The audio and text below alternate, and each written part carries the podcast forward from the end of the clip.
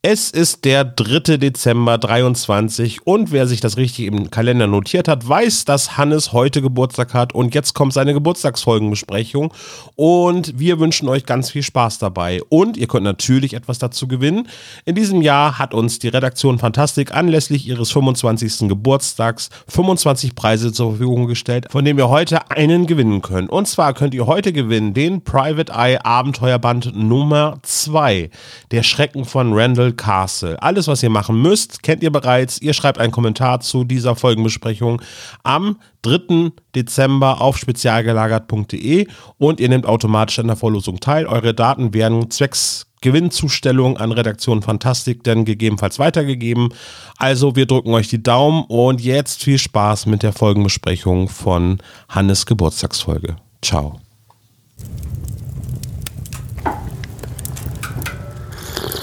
Und? Tom, ist sie immer noch da draußen? Warte. Äh. Nummer 847. Wir reden nicht über den Fight Club. Ja. Mann, ich bin es echt leid, mich hier bei Kerzenlicht zu verstecken. Guten Abend. ah! Wie sind Sie denn reingekommen? Durch die Tür. Äh, naheliegend. Aber wieso war die nicht abgeschlossen? Äh, Regel 6. Welche von denen? Äh, eine davon. Ah, logisch. Dürfte ich euch kurz stören? Würden Sie doch so oder so. Eben, was wollen Sie überhaupt?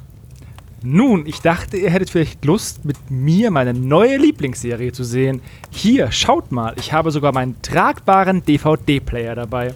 Mmh, zeitgemäß. Und welche Serie? Panic Porky. Ich habe 13 Staffeln hier auf DVD. Tom, ist sie. Ja. Gehen wir? Yep.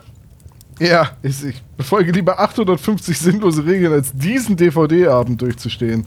Spaßbremsen.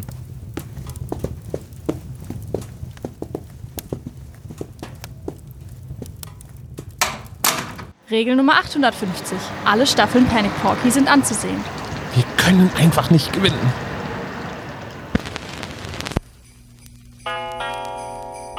Der spezial gelagerte Sonderpodcast.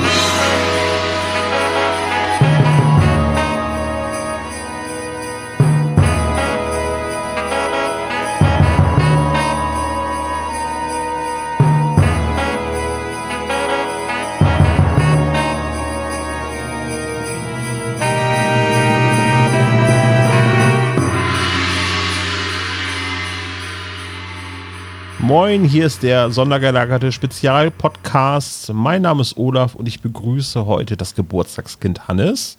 Endlich hast du diese Anmoderation richtig hinbekommen. Wir sitzen seit fünf Stunden hier und jetzt passt's. Danke, Olaf. Damit beenden wir auch diese Folgenbesprechung. Das war kurz und knapp. Äh, Tom, Sebo, wir gehen jetzt noch was trinken, oder? Es war halt der Form halber. Ja. Hi, tschüss. Hi, tschüss. Und ab jetzt übergebe ich an ChatGBT mit meinem Stimmen-Plugin, genau. das ist gut. Ich, mich würde ja mal interessieren, was wir da von uns geben würden. Ich habe halt einfach auch so ein bisschen Sorge dafür, wie viel Tonmaterial, also Rohmaterial meiner Stimme im Internet frei verfügbar ist. Hm. Ja, das Ding ist aber, das Gute bei mir ist, es ist entweder lachen, fluchen oder wow sagen. Also es ist gar nicht, damit kann man jetzt nicht so viel anrichten, außer mich komplett gut imitieren. Also deswegen soll man sich ja auch, wenn man so Podcasts macht, ähm, so Passwörter ausdenken, dass wenn man Enkeltrick Verdacht hat, sa sagen kann, hey, was ist denn unser Codewort? Und dann kann das GPT nicht und kann deine Oma nicht abzocken. Ja, wir hatten in der Firma letztens äh, das Thema, ob man eventuell äh, später Podcast-Folgen tatsächlich äh, AI generiert ausspielen könnte, indem halt einfach irgendwelcher Nonsens, also für die Laber-Podcasts, äh, so wie es unser auch ist, ob man da einfach nur ein bisschen was. Moment, Moment, Moment, Moment, Moment. Da muss ich jetzt gleich mal dazwischen grätschen. Wir sind kein Laber-Podcast. Ja, danke. Das finde ich nämlich auch ganz furchtbar. Ich finde nämlich Lava-Podcast, also ein, meistens ja Männer, setzen sich zusammen und haben kein festes Thema oder so. Schwierig anzuhören. Es ist halt, die erzählen halt die ganze, die ganze Zeit ihren Schwank aus ihrer Jugend, immer wieder. Ja, ich meine, klar, wir haben auch die ein oder andere Anekdote mal in einer Drei-Fragezeichen-Besprechung, aber abgesehen davon ist das hier eine wissenschaftliche Analyse. Ich fühle mich, Ja, Ach aber du heute Scheiße. ist es eine drei. Folge. ich fühle mich auch gerade so ein bisschen, irgendwie die Mistforken uns sind schon rausgeholt worden. Ne? Ich Ja, habe einfach nur so, eine- so muss sich Dr. Knobel immer fühlen. Wisst ihr was, Danke, wenn ihr schon so anti seid, dann mache ich heute Abend äh, die Quizfragen. Was haltet ihr davon? Das ist in Ordnung. Ja. Das ist in Das ist-. Davon halte ich nichts, aber Das ist gut. Dann äh, mache ich die ganze Besprechung über den Dr. Knobel. gut. Ich mache ich, ich mach das zusammen mit dir, Hannes. Ähm, wir, wir können gemeinsam jetzt diese, diese schöne Folge besprechen. Sie heißt Tödliche Regie und es ist eine Folge von Die Und dann drei. gleich mal die Frage, Hannes, warum hast du dir die zum Geburtstag ausgesucht? Sie kam halt einfach dran. Also da kann man halt nichts machen. So funktionieren Zahlen. Nach Ah, der das ergibt 5 Sinn. kommt die 6. Ja. Wenn man von ganz normalen Zahlen ausgeht. Das nennt sich Ordnungsrelation. So. Hannes, du bist ja jetzt leer ausgegangen bei der typischen Frage, die wir sonst immer im Podcast stellen. Was hast du so gehört? Ist heute deine exklusive Frage nur für dich als Geschenk. Jetzt hast du 20 Sekunden Zeit, um zu berichten, was du so gehört hast. Start, Stopp, schade. Ich habe eine Band entdeckt und zwar war ich im Theater und vor mir saß so ein Mettler und er hatte ein T-Shirt an und auf dem T-Shirt, das fand ich ziemlich cool, stand ein Name von der Band und die Das habe ist ich dann zu ganz Hause ungewöhnlich. ja, ja. und diesen Namen habe ich dann zu Hause bei Spotify angegeben Super, dann reingehört. Können wir ja loslegen mit Oh. der Folgenbesprechung. Was? 20 Die Sekunden sind um. Ihr seid echt blöd. Hannes hat Geburtstag und ihr benehmt euch jetzt ein bisschen, Okay, ihr Sacknasen. Die hätten einfach nicht diese fünf Gläser Bohle trinken sollen, die wären albern. Ja, ich denk's Du, fast, jedes ey. Mal, wenn wir Justus sagen, heute müssen wir eh einen kurzen trinken, ne? das wisst ihr ja. Dann vergiss es, ich habe nämlich hier immer nur in meine, in meine Ding reingeschrieben, Justus. Hannes, was ist das für eine Band? Die heißt äh, Kanonenfieber. Ich weiß nicht, ich glaube, Tom habe ich schon mal erzählt. Mhm. Ähm, das ist eine Black- oder Death Metal Band ähm, aus Bamberg. Also ist ein Typ, der alle Instrumente eingespielt hat und anonym bleiben möchte. Und der bei Live-Touren von Musikern begleitet wird. Und die machen halt ähm, Musik über den Ersten Weltkrieg. Kanonenfieber. Und der saß vor dir im Theater. Nicht der, nicht der Kanonenfiebermann, beziehungsweise ich weiß es nicht, weil er ist ja anonym, aber ein Typ mit einem Kanonenfieber-T-Shirt. Und so funktioniert einfach gutes Marketing. Sabbert der auch wie Tom? Sabaton heißt die Band. Ach so. Die hatten wir schon lange nicht mehr, aber hauptsächlich Lord of the Trident. Das ist was anderes. Mhm. Aber ähm, äh, Kanonenfieber, wie geht denn der dann auf Tour? Hat der, wird der, also Wie bei Ghost halt. der- Der, hat halt ähm, Berufsmusiker, die ihn begleiten. Und, und er selbst hat so eine Pickelhaube mit, mit äh, dieser äh, Metallkettenhemdweste, die die Panzerfahrer anhatten. Nee, die haben solche, diese, kennt ihr diese, ähm, diese grünen Onesies, die Leute im Greenscreen, Greenscreen tragen? Und die haben halt schwarze Onesies und darüber deutsche Militäruniformen. Ich weiß nicht, was seit wann es die gibt, aber ich kenne die seit letztem Sommer. Ich höre die voll gerne beim, beim Sport oder wenn ich nach Hause laufe oder wenn ich entspannen möchte. Äh, die haben jetzt ein Album rausgebracht, das heißt Menschenmühle. Und ähm, die beiden Lieder, die du reinpacken könntest in die Playlist, äh, Sebastian, ja. Sind äh, Kampf und Sturm und äh, der Füsilier 2. Oder Füsilier 2. Okay, ich habe hier der Füsilier 1, aber ich packe das andere auch rein. Ist vielleicht nicht für jeden was, aber vielleicht gefällt es dem einen oder anderen. Ja, gut, wir hatten hier auch schon Mathe-Metal, also hey, das ist ja jetzt auch nicht, nicht so jedermanns despektierlich Zeug. über Mathcore reden. Du hast wahrscheinlich Ja, nie ja, ich- reingehört. Für dich ist es immer noch jemand, Doch, der die Moment, singt. Moment, Moment. Ich habe natürlich reingehört, weil ich immer reinhöre, wenn irgendwas vorgeschlagen wird. Es ist dann halt nur manchmal nicht mein Ding. Die richtige Antwort Sebo wäre gewesen, da hast du dich 2020 aber verrechnet, Tom. Ja, aber dann, dann, dann möchte ich jetzt hier an der Stelle nochmal wirklich Mathe-Musik äh, wärmstens empfehlen. Und zwar deutscher Mathematiker und Musiker heißt Der Fuchs und singt Lieder über PQ-Formeln und binomische Formeln und so. Klasse, Hammer. Klingt, klingt auch ein bisschen nach Menschenmühle, muss ich sagen. Dann lieber im Graben sitzen, anstatt solche Musik zu hören. Hast du denn noch äh, was Okay. zum Lesen, äh, Hannes? Also ein Tipp für unsere belesenen Hörerinnen und Hörer, um einfach mal das Konzept zu sprengen? Ich, äh, das letzte Buch, was ich gelesen habe, war der Kalmar von Sunil Mann, einem Schweizer Autor. Ähm, ganz wackes Buch, aber auch irgendwie cool. Das ist ein Kriminalroman, der geschrieben ist wie ein Film mit sehr vielen schnellen Schnitten. Äh, Wie Dan Brown. Nee, ganz anders. Äh, aber es gibt irgendwie gefühlt, das, das Buch hat nur 250 Seiten, es gibt aber irgendwie 14 Perspektiven und die laufen sich die ganze Zeit im Hintergrund durchs Bild. Und am Ende treffen sie sich alle. Sehr faszinierend. Könnte man gut verfilmen, ist irgendwie witzig. Okay, packen wir auch mal in die Shownotes mit rein. Hast du noch etwas an Medienkonsum, was du uns mitgeben möchtest? Ansonsten könnten wir nämlich. In den letzten 365 Tagen eine ganze Menge, aber ansonsten kommen wir nicht durch. Die 20 Sekunden sind ja schon überzogen. Das stimmt, Ich ja. wurde ja schon fünfmal unterbrochen von euch. du hast den Und Gottschalk es wurde. Marscore reinge, reingemogelt. Ja, absolut. Also ich möchte mal sagen, nicht von, also von euch ist jetzt aber frech, ich habe dich unterstützt. Ich, ja, von denen. Okay, das ist schon eher. So, wollen wir über eine Drei-Fragezeichen-Folge reden? Nö. Nee, Okay. Wollen wir eine über die Drei-Folge reden? Ja. eigentlich auch nicht, aber okay. ich wollte gerade sagen, nee, ich, hörst du schlecht. Ja, also Müssen wir wir, ja. sind in der Chronologie der die drei Episoden mittlerweile bei Folge 6 angekommen. Yes. Tödliche Regie, geschrieben und vertont von André Minninger. Richtig. Ähm, mit einer Cover-Illustration von Phoenix trägt die Nummer 6 dieser ähm, Streitvoll äh, Streitzeitreihe äh, und ist erschienen am 23. März 2007. Die Regie hat Heike Dine Körting geführt. Die Dramaturgie, dafür zeichnet sich, zeichnet sich Leonie Berger verantwortlich. Die Musik ist von Michael Berg und Szina und die Redaktion hatte Wanda Osten. Das Hörspiel dauert ungefähr 65 Minuten. Ja. Typisches Szenenbild äh, als Cover-Illustration. Ähm, das, was die Frau macht, trifft auch das, was ich bei dieser Folge so empfinde. Noch nicht das Fazit Wow. vorausgreifen. Ach so, äh, nee, äh, dass ich einfach mit meinem Mund halte. Das wollte ich damit sagen. Ach so. Wow. Okay, also, ähm, wollen wir das Cover noch ein bisschen anders beschreiben, außer Olaf findet es passend für das, was Habt er ihr die so- 126 entdeckt? Das ist eigentlich die eigentliche Ja, Frage natürlich. Die ist auf dem Panic Porky Skript. Ich habe hier die Kassette vor mir, weil meine Freundin hat alle die drei Kassetten in die Beziehung gebracht. Das ist ja ein starker Einstand, möchte ich sagen. Ja, hat sich schon gelohnt, ne? Ja, Also absolut. dieses, die drei Fragezeichen kenne ich gar nicht, aber guck mal, ich habe hier so eine ähnliche Serie, die drei. Die sind viel besser und der eine heißt nach einem Planet. Crenshaw. Ist das nicht ein Film Uranus.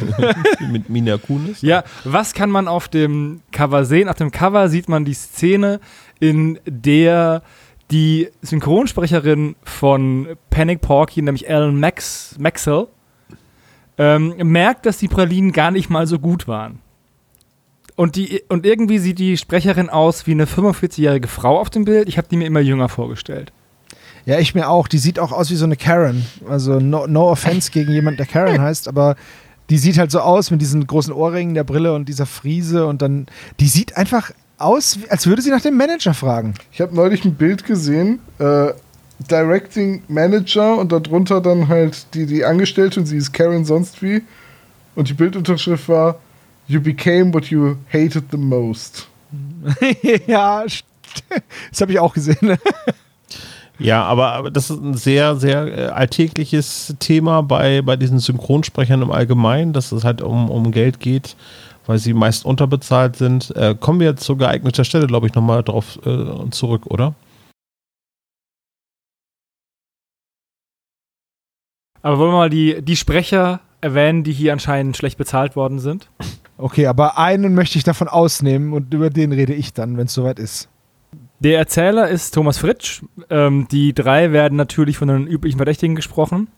Dann kommt Alan Maxwell, das ist Traudel Sperber. Was hat die so gemacht, Sebastian? Ja, die war beim gefährlichen Quiz dabei und in der Geisterbucht als Schwester 2. war in den falschen Detektiven dabei, im Fluch des Piraten und hat halt dann auch noch äh, in Sinfonie der Angst mitgesprochen. Phonophobia. Äh, genau, und im kalten Auge. Planetariumsfolge. Aber sonst gar nicht so viel. Ne? Bei Bob der Baumeister ist sie Mixi. Ja. Was aber eine wichtige Rolle ist, hallo? Ich kenne Bob der Baumeister nicht. Olaf? Es gibt Heppo, Mixi, Buddel, Bob. Ja, wir schaffen das. Nee, habe ich nie geguckt und äh, auch der Krug ist an uns vorbeigegangen. Wobei ich Ja, eine einfach- Sache noch rausstreichen möchte. Ähm, die war auch bei den Lurchis Abenteuer, die von Bondi Productions rausgegeben worden sind, in Folge 6, das Geheimnis des Wirteils, da war sie Janene. Das ist super spitze und ich schmeiß noch rein, dass sie bei Notruf Hafenkante war Oh, eine Kollegin von. Manu Lubowski. und im Großstadtrevier und in irgendwelchen Oh, Sokos, also überall. Wo man halt so ist als deutscher Schauspieler. Ja, also wenn ihr sie auf Fotos seht, dann habt ihr sie auch bestimmt schon wissentlich gesehen. Allem- Der Name ist Ja. auch kein Allerweltsname. Ja, aber ich, habe glaube, das vorher gelesen und habe gesagt so, oh, oh, oh, Traudel Sperber. Die ist bestimmt auch schon 20 Jahre tot. Und dann, Nee. oh, 1957 geboren. Hoppla. Ja. Äh, wie fandet ihr, wie findet ihr ihre Sprecherleistung als Ellen? Sehr gut. gut. Ich, Finde ich auch und ich finde, sie klingt auch viel jünger. Na gut, jetzt ist das Hörspiel auch von 2007, aber da war sie trotzdem. trotzdem halt schon 50, ja, ne? ich, ich muss Ja. dazu sagen, dass ich jetzt beim Vorbereiten eigentlich nur Judy Winter gut von den anderen unterscheiden konnte. Vor allem, weil dann ja auch die beiden anderen Sprecherinnen dieselbe Rolle spielen. Also die, die machen sich ja quasi gegenseitig nach. Es hat es jetzt nicht leichter gemacht, dem, der, dem zu folgen. Wer ist denn hier die äh, äh, Assistentin, die die in, im Empfang nimmt? Die kommt. Sandy Striker, Sandy Striker, genau. wird gesprochen, Ja, die kann man, wird gesprochen von Ma Martina die Regenhardt. kann man gut unterscheiden von den anderen. Ja, genau. Bei der dachte ich nämlich, dass das äh, Crazy Eyes aus Orange is the New Black ist, aber ähm, war es nicht. Die hat auch nur dieses eine Hörspiel gemacht. Also zumindest laut meiner Recherchen, die relativ oberflächlich waren, aber ich natürlich auf deren absolute Richtigkeit Ja, die ist, äh, ja, und die ist halt stehe. auch noch Synchronsprecherin in Filmen und, und Serien. Ja. Hörspiele habe ich jetzt auch Genau. nur das eine gefunden. Genau. Ja, dann haben wir noch Mandy Honeyball. Die wird gesprochen von Celine Fontagne. Von, von Fontagnes. Ja. Auch Synchronsprecherin. Hat auch ein paar Sachen gemacht. Zum Beispiel hat sie schon mal Neve Campbell vertont. Die ist auch Tila in Masters of the Universe Revelation. In dem neuen, ja, stimmt. Neve Campbell hat sie gemacht, dann ist sie quasi die Nachfolgerin von Veronika Neugebauer. Äh, ich habe das nur, also ich habe jetzt, ich weiß nicht, ob sie eine, eine feste Stimme war. Die hat halt Neve Campbell einmal als Alice in Investigating Sex gesprochen. Ah, okay, also Und Jessica Alba hat sie auch mal ich dachte, das wäre jetzt in den neuen so. Scream-Filmen oder irgendwie sowas dann gewesen, ja, genau. Das habe ich leider nicht genauso nachgeguckt. Aber sie hat noch in einigen äh, PC-Spielen mitgesprochen, ne? So Dragon Age Origins, wo im Endeffekt, oder wo viele, viele, viele, viele Sprecher, die wir hier haben, immer mitgesprochen haben. Und League of Legends und so, ja. Und in Dead Space 2. Also ohne das jetzt böse zu meinen, aber ich glaube, so Computerspieljobs sind für deutsche Synchronsprecher auch einfach so ein Beiwerk. Man, irgendwie muss man halt die Brötchen verdienen. Ja, ich, ich denke auch, weil du brauchst halt, gerade bei sowas wie Dragon Age, brauchst du halt unendlich viele Leute. Ja, und ich sage jetzt mal, Äh, halt- bei LOL wiederum ist es wiederum egal, weil so viel wird da nicht gesprochen. Ja, das sind halt nur so, so Catchphrases. Genau, so- Aber da, ist sie, da ist sie auch zwei. Da ist sie Ash und Fiora. Ich hoffe, ich habe das richtig ausgesprochen. Die, die ist sie dann beide. Ja. Oder ich, vielleicht ist es auch ein Charakter, der zwei aus zwei Personen besteht. Ich kenne mich nicht aus. Ich meine, Ähm, das war doch damals böse bei werden, Oblivion der große Clou, dass Sir Patrick Stewart den Kaiser gespielt hat. Und jetzt Spoiler, äh, Warnung für alle, die Oblivion noch nicht gespielt haben nach 20 Jahren. Nach 20 Jahren. Der Kaiser stirbt in der ersten Mission und taucht nicht mehr auf. Hm. Boing. Verdammt. Frech, jetzt spiele ich es nicht mehr. Ja, jetzt kann ich die ganze Serie ein, äh, einstellen. Ja, Judy Winter, wurde gerade eben von Tom erwähnt, ist Audrey Moonshadow. Hat euch hat sich da Können auch jemand eine sch- äh, vorgestellt? Können wir uns ganz kurz über die Namen dann noch unterhalten? Moonshadow, äh, Audrey Moonshadow, Sandy Striker, Mandy Honeyball, Mars Chaplin. Wisst ihr, das liest sich doch wie ein Porno, ich, ey. ich, nein, ganz, ganz, ich habe hier nur. Das ist aber gut, dass du das schreibst. Das ist ich gut, habe weil hier. die Musik ey. klang für mich auch nach Amateurporno. Die, die Namen kamen aus dem äh, What's My Porn Name äh, Generator, wo man seinen Aber eigenen echt? Namen eingeben kann. Okay, wir haben hier äh, Judy Winter eingetragen, Audrey Moonshadow. Ja, absolut. Es, liebe Spezies, gönnt euch mal den Spaß und geht mal auf euren Porn-Name-Generator. So, ich fange euch mal wieder ein. Ähm, Ah, Mars ja. Chaplin wird von Rainer Schmidt gesprochen. Inspektor Milton natürlich von Holger Malich. Und dann gibt's, ähm, was ich sehr wichtig finde, auf hörspielland.de die Rolle Goodwin äh, von Dirk Bach, aber der heißt halt Fairfax im Hörspiel. Genau, der heißt Fairfax. Ich möchte nicht, dass der Goodwin, der ist nicht Na, Goodwin. nein, nein, das wäre ja Minninger Das selber. ist der Assistent Fairfax wird gesprochen from late great Dirk Bach und ähm, es war einfach eine schöne Überraschung. Ich habe mir das vorher nicht durchgelesen, wer, wer welcher Sprecher ist und so. Und als ich das gehört habe, da bin ich nostalgisch und traurig und fröhlich geworden, weil ja, ich vermisse ihn einfach sehr. Er macht es auch echt gut. Ja, er ist einfach der beste Sprecher in dem ganzen, also beste Nebenrolle überhaupt, oder? Der, der hat drei Sätze und es ist super. Ich habe mich sehr gefreut. Ich habe ihn vor allem nicht sofort geworden. erkannt. Äh, Beim ersten Mal, wenn man, also ich sag mal, beim ersten Satz kann man sich denken, hä? War der das? Aber sobald er dann etwas länger redet, hört man es, finde ich. Ja, das stimmt. Ja. Aber ich hatte euch ja auch vorsichtig mal im Chat gefragt, ob das Dirk Bach ist. Und es wurde mir dann auch bestätigt, weil ich ähm, mir die Hülle nicht mehr zur Hand genommen habe und einfach nur das noch gehört habe zur Vorbereitung. Ja. Aber das ist ja auch ein gutes Zeichen dafür, dass die Stimme so wandelbar ist, dass man ihn ja nicht sofort raushört. Da möchte ich nochmal hinweisen auf die 13 Leben des Captain Blaubeer, jetzt bei Audible. Ich kriege dafür nix, aber ich wünsche euch damit viel Spaß. Ja. Ähm, so, steigen wir, steigen wir jetzt in den Fall ein. Ja. Ich finde die Anfangsmelodie jedes Jahr aufs Neue anstrengend. Die ist überhaupt nicht catchy, oder? Nee, so wird nicht wirklich. Also ich sag mal, in meiner Reihenfolge der drei Fragezeichen-Lieder, die als Titelmelodie benutzt werden, ist sie aber immer noch vor dem Lied, das seit Folge 125 genutzt wird. ja, Echt? ja, Ja, bei mir auch. Also vor. Dö, dö, dö, dö, Ja, dö, ja, ja, dö, das- okay. Das ist aber auch der Charakter. letzte Platz, also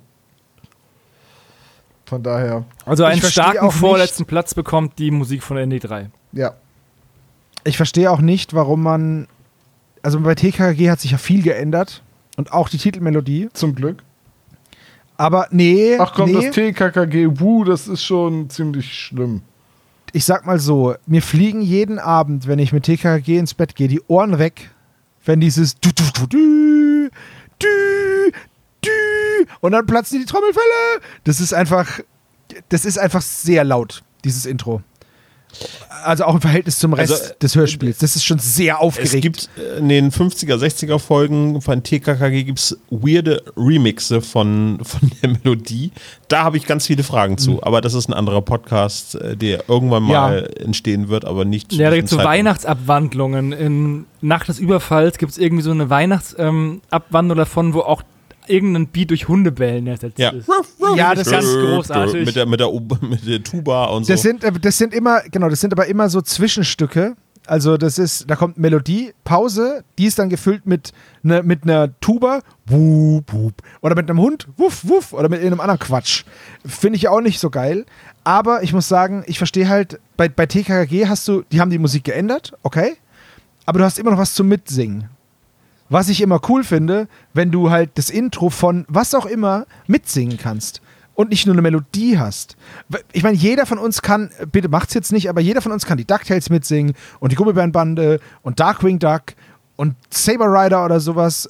Ah, Und warum macht man denn bei sowas nicht eine Melodie, die man sich gegenseitig auch vor, also ne- ein Lied, das man sich gegenseitig vorsingen Also, kann, so- dass du man gemeinsam die schmettern drei kann? Fragezeichen mitgesungen.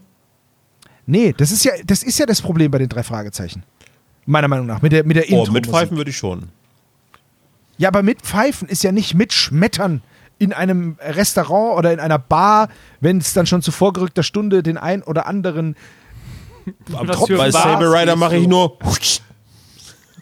Ja, komm, aber weil du den Text da nicht ist kannst. das Beste immer noch die Titelmelodie vom A-Team. Die, die hat zwar auch keinen Text, aber die kann man zu, Die ist aber krass schmissig. die kann man zu vorgerückter Stunde in der Kneipe ganz gut mitschmettern. Ja, Richtig, weil, man, weil jeder dö, dö, dö macht. Ja. Das ist aber, das, aber auch das geht bei den drei Fragezeichen nicht. Ne? Indiana Jones geht ja auch. Oder ähm, hier äh, von Star Wars, der Imperial March. Den kannst du auch singen. Aber die drei Fragezeichen. Das kannst du halt nicht singen und auch die ganzen Intros kannst du Aber nicht jetzt hier singen. mal die drei ist halt, es doch äh, dü-düm, dü-düm. Das ist ziemlich Genau. markant eigentlich. Und das ist. Äh, Ja, aber das ist trotzdem irgendwie, holt mich nicht ab. Ich, ich finde, ähm, das passt nicht zu dem, was dann kommt. es ist halt so, es ist halt so transzendent irgendwie. ja, da so. erwarte ich irgendwie Captain, Captain Future gefühlt. Wow. Wir kriegen nur Captain Planet. Ja. ja. Ein Held billiger Star. Kämpft, dass unsere Umwelt sauber werde. Siehst du? Schmissiger Text. ich meine, ich auch bei Jan, Jan Tenner hat auch keinen Text. Doch, klar. Aber Jan Tenner hat. Jan Tenner, wow, wow, wow, wow, wow, wow, wow, wow, das ist doch ein Text. Nein, der kommt nicht. Es wird nicht Jan Tenner gesagt. Es wird nur wow, wow, wow. Das stimmt. Aber dafür, ich, ich muss gerade, ich, ich möchte mal nur sagen, dafür haben wir jetzt gerade alle festgestellt, dass es halt einfach eine ultra fetzige Intro-Musik ist. Ich liebe ja auch, Fall, äh, ja. ich liebe ja auch den Mix, äh, den sie spendiert bekommen haben von Rocket Beans.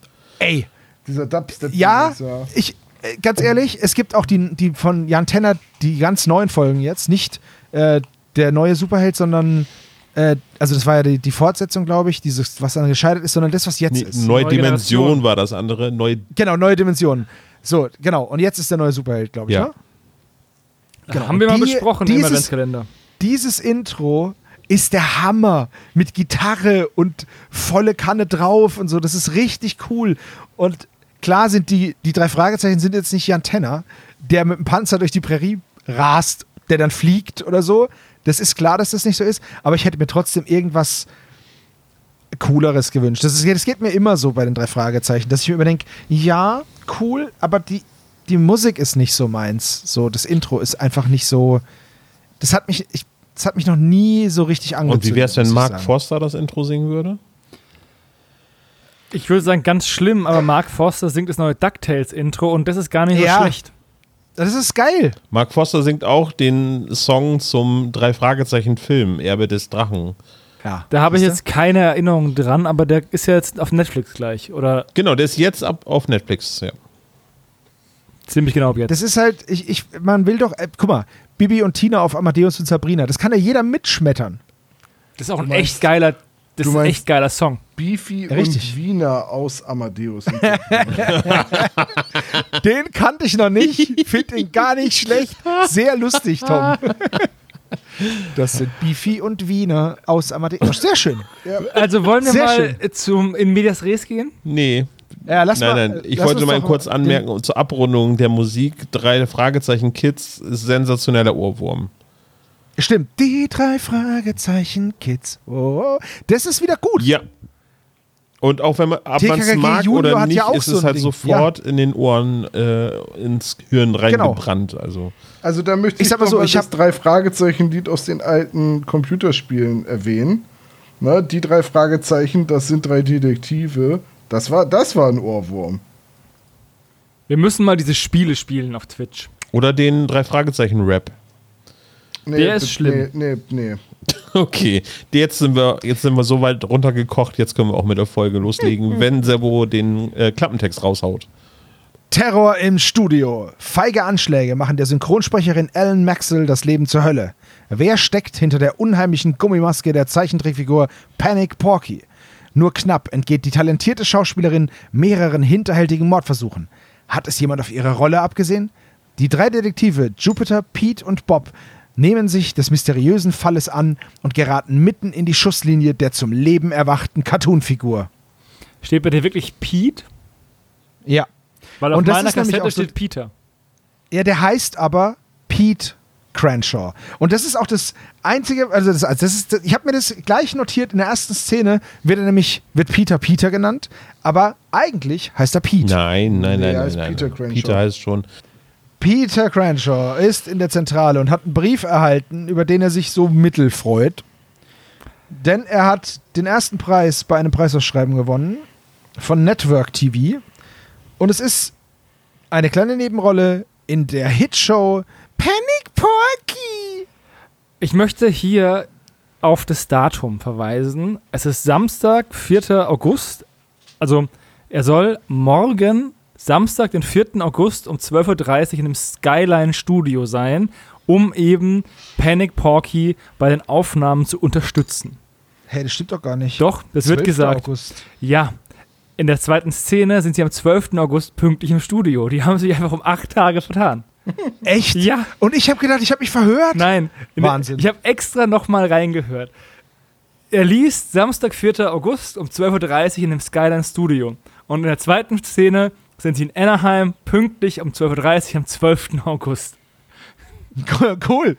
Pünktlichkeit ist halt auch Diese, Dehnbar. dieses Problem mit der Zeit, das greife ich jetzt mal vor, ist ein dauerhaftes Problem. Eigentlich ist diese Folge die drei Fragezeichen und die Zeitreisenden, weil die niemals wirklich am Tag richtig sind. Die drei Abgesehen Fragezeichen davon, die dass sie- verlorene Zeit. Ja, dass hier acht Tage fehlen, die verlorene Zeit, ähm, geht es die ganze Zeit so, dass es nicht passt. die sind auch ständig, ist ein Tag rum und noch ein Tag und dann ist wieder ein Tag rum und so. Das ist voll krass. Auf jeden Fall hätte Pete lieber den zweiten Platz gemacht und zwar einen tragbaren DVD-Player. Yep. Ich finde es cool. Wie kommt Peter überhaupt auf die Idee, bei einem Kindergewinnspiel vom Kinderfernsehen mitzumachen, das er ja offensichtlich nicht schaut? Ähm, und wie kommen die darauf, dass ein Achtjähriger, der das vielleicht gewinnt, gut synchronisieren kann?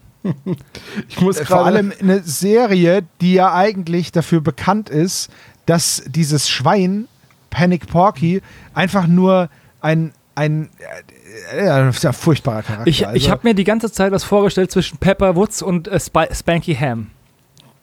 ja, Ja, ich muss gerade dran denken, ich habe mal ein Bild gesehen von einem äh, Grafikdesigner, der an einem Wettbewerb teilgenommen hat, den neuen Büchereiausweis seiner Stadt zu designen.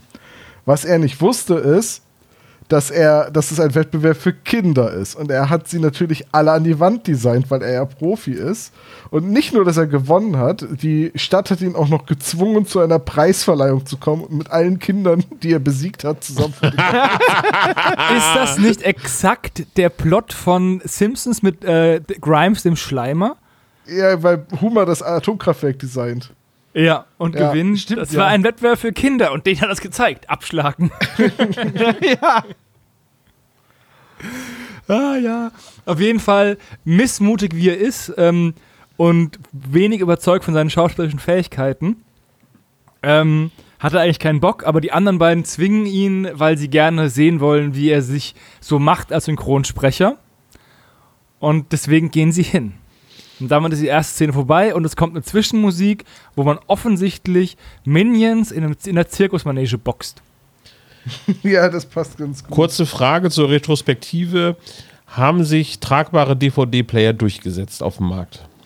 Nein. Also, ich, also für, für Lkw-Fahrer auf jeden Fall.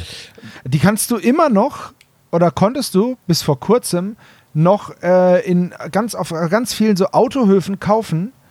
Ähm, weil da halt, das ist halt einfach so ein aufklappbarer DVD-Player. Mit einem Display Hatten- oben in der Klappe, ne? Ja. Hm. Genau. wir hatten auch mal so einen, Sebastian, ne? Erinnerst du dich noch an Wir dieses hatten auch mal Teil? sowas, ja. Ähm, das war halb Stereoanlage, das hatte vorne so einen kleinen Röhrenbildschirm drin und oben ein DVD- Ja. und CD-Fach. An den musste Ja. ich die ganze Zeit denken.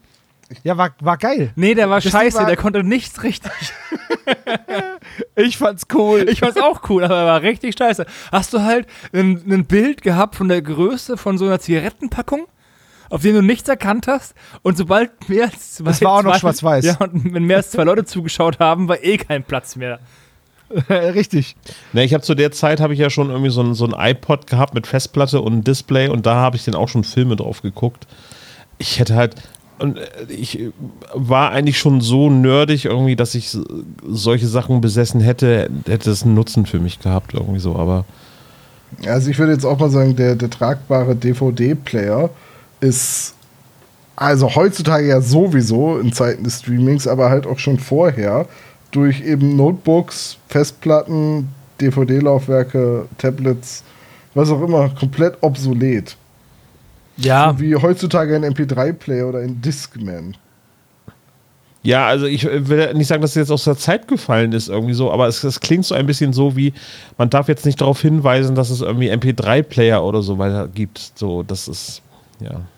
Es ist halt ein krasses Naja. Nischenprodukt, was ähm, eine unglaublich geringe Zeit ähm, marktfähig war. Genauso wie diese Minidiscs, die sich nie durchgesetzt haben. Ja, das stimmt.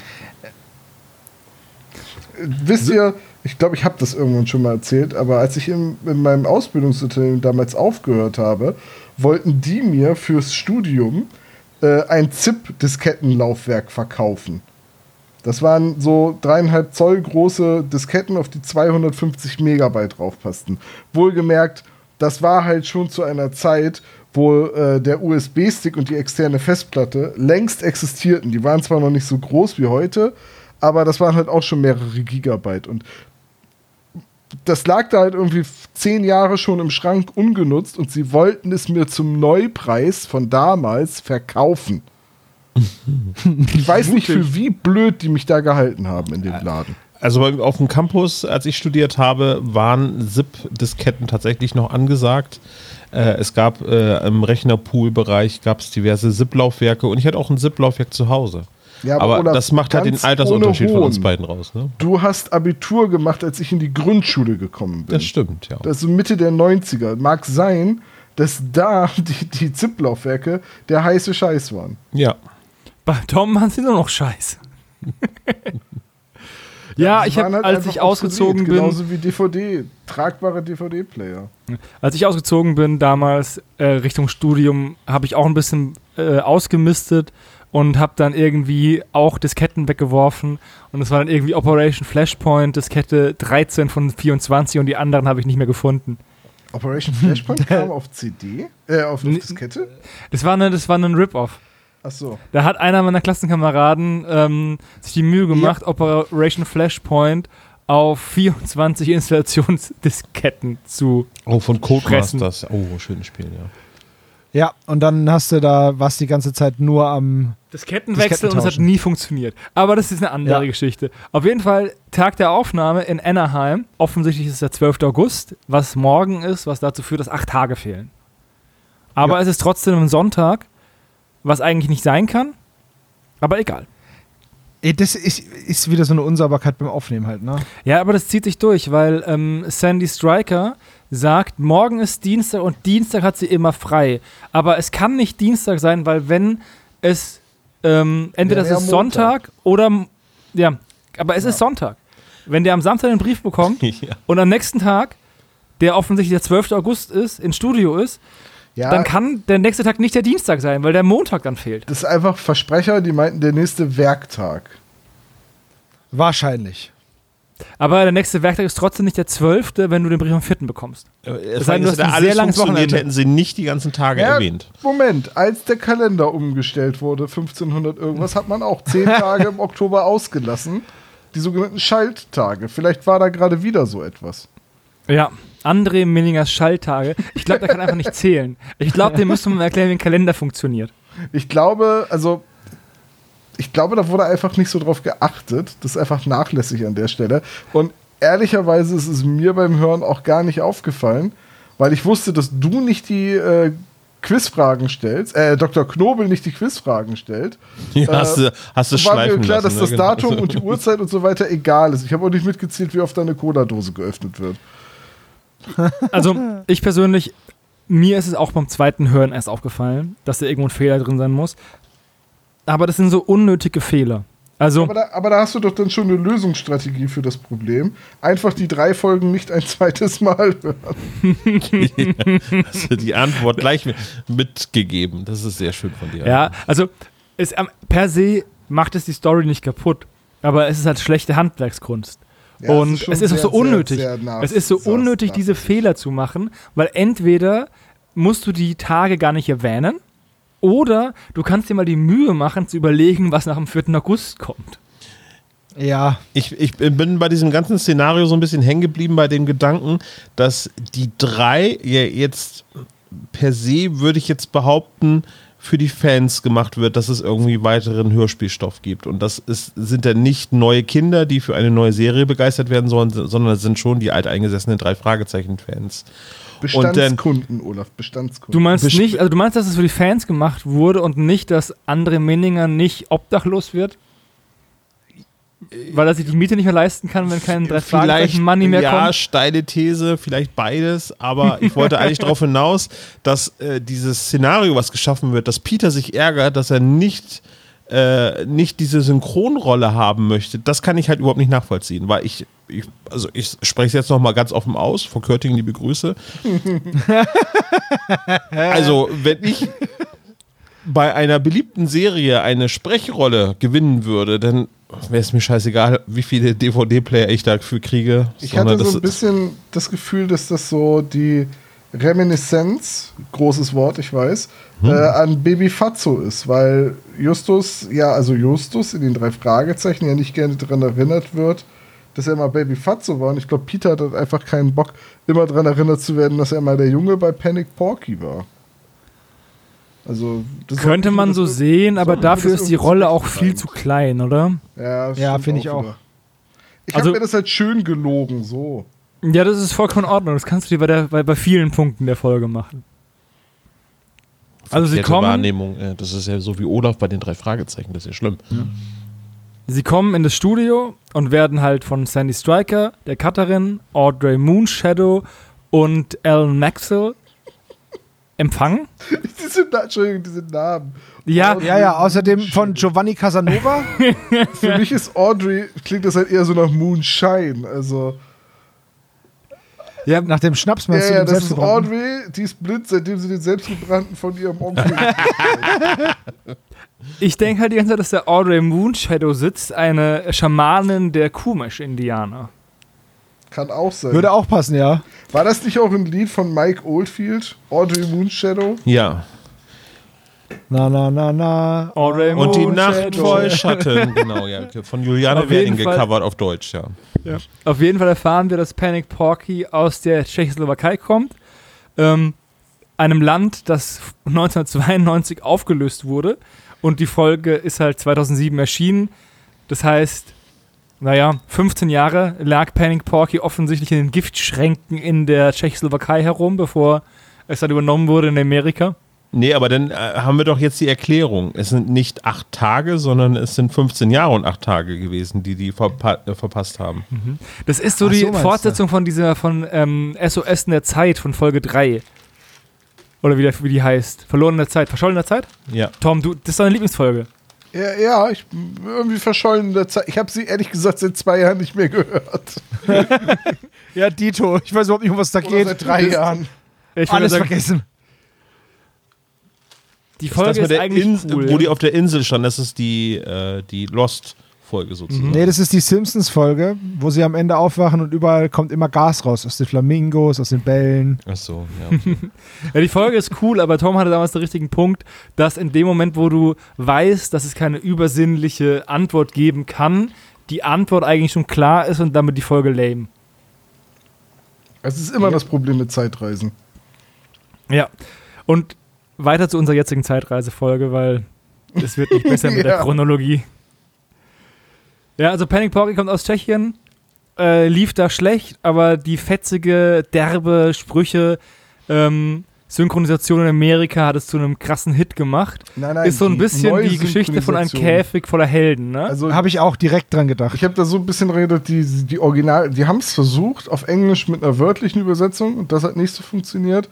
Und dann haben sie Rainer Brandt oder Rainer, Rainer Brandt daran gelassen und der hat dann ein neues Skript geschrieben. Rainer Brandball, also das Rein, ist, Rainer Brandt, boah, ja. muss ja ein Pornoname sein. äh, ja, aber es ist noch ein Verweis auf Rainer Brandt, oder? Also der hat ja die zwei und Bud Spencer und Terence Hill. Käfig voller Narren hat er das, wurde das quasi. im- Käfig voller äh, Helden. ma- Käfig voller stimmt, Helden. Kä- Käfig, Käfig voller Narren ist das gerade, was hier läuft. Ja, Ja. gibt's auch. Nein, Käfig voller Helden war ja war in den USA kein Hit und wurde dann ja durch die deutsche Synchro in Deutschland mega der Erfolg. Ne, Moment, halt, halt, halt, halt, halt, halt. Käfig voller Helden war in den USA ein Hit, aber die erste Übersetzung, Stacheldraht und Fersengeld, die war in Deutschland kein Hit, bis dann diese schnodderdeutsche Übersetzung kam. Oder so, genau. Die zwei war in, äh, kein Hit und durch die deutsche Übersetzung war die Serie hier in Deutschland sehr, sehr beliebt. Und dann haben sie es bei die drei wieder aufgegriffen. Genau. Ich, ich finde Aus Stacheldraht und Fersengeld einfach geil. Ja, das ist so ein bisschen wie Cobra übernehmen sie, der erste Titel für Mission Impossible. Das ist. Naja, ich finde aber auch geil, also Stacheldraht und Es Fersengeld. gibt keine klingt- Cobra und die übernimmt auch nichts, aber hey.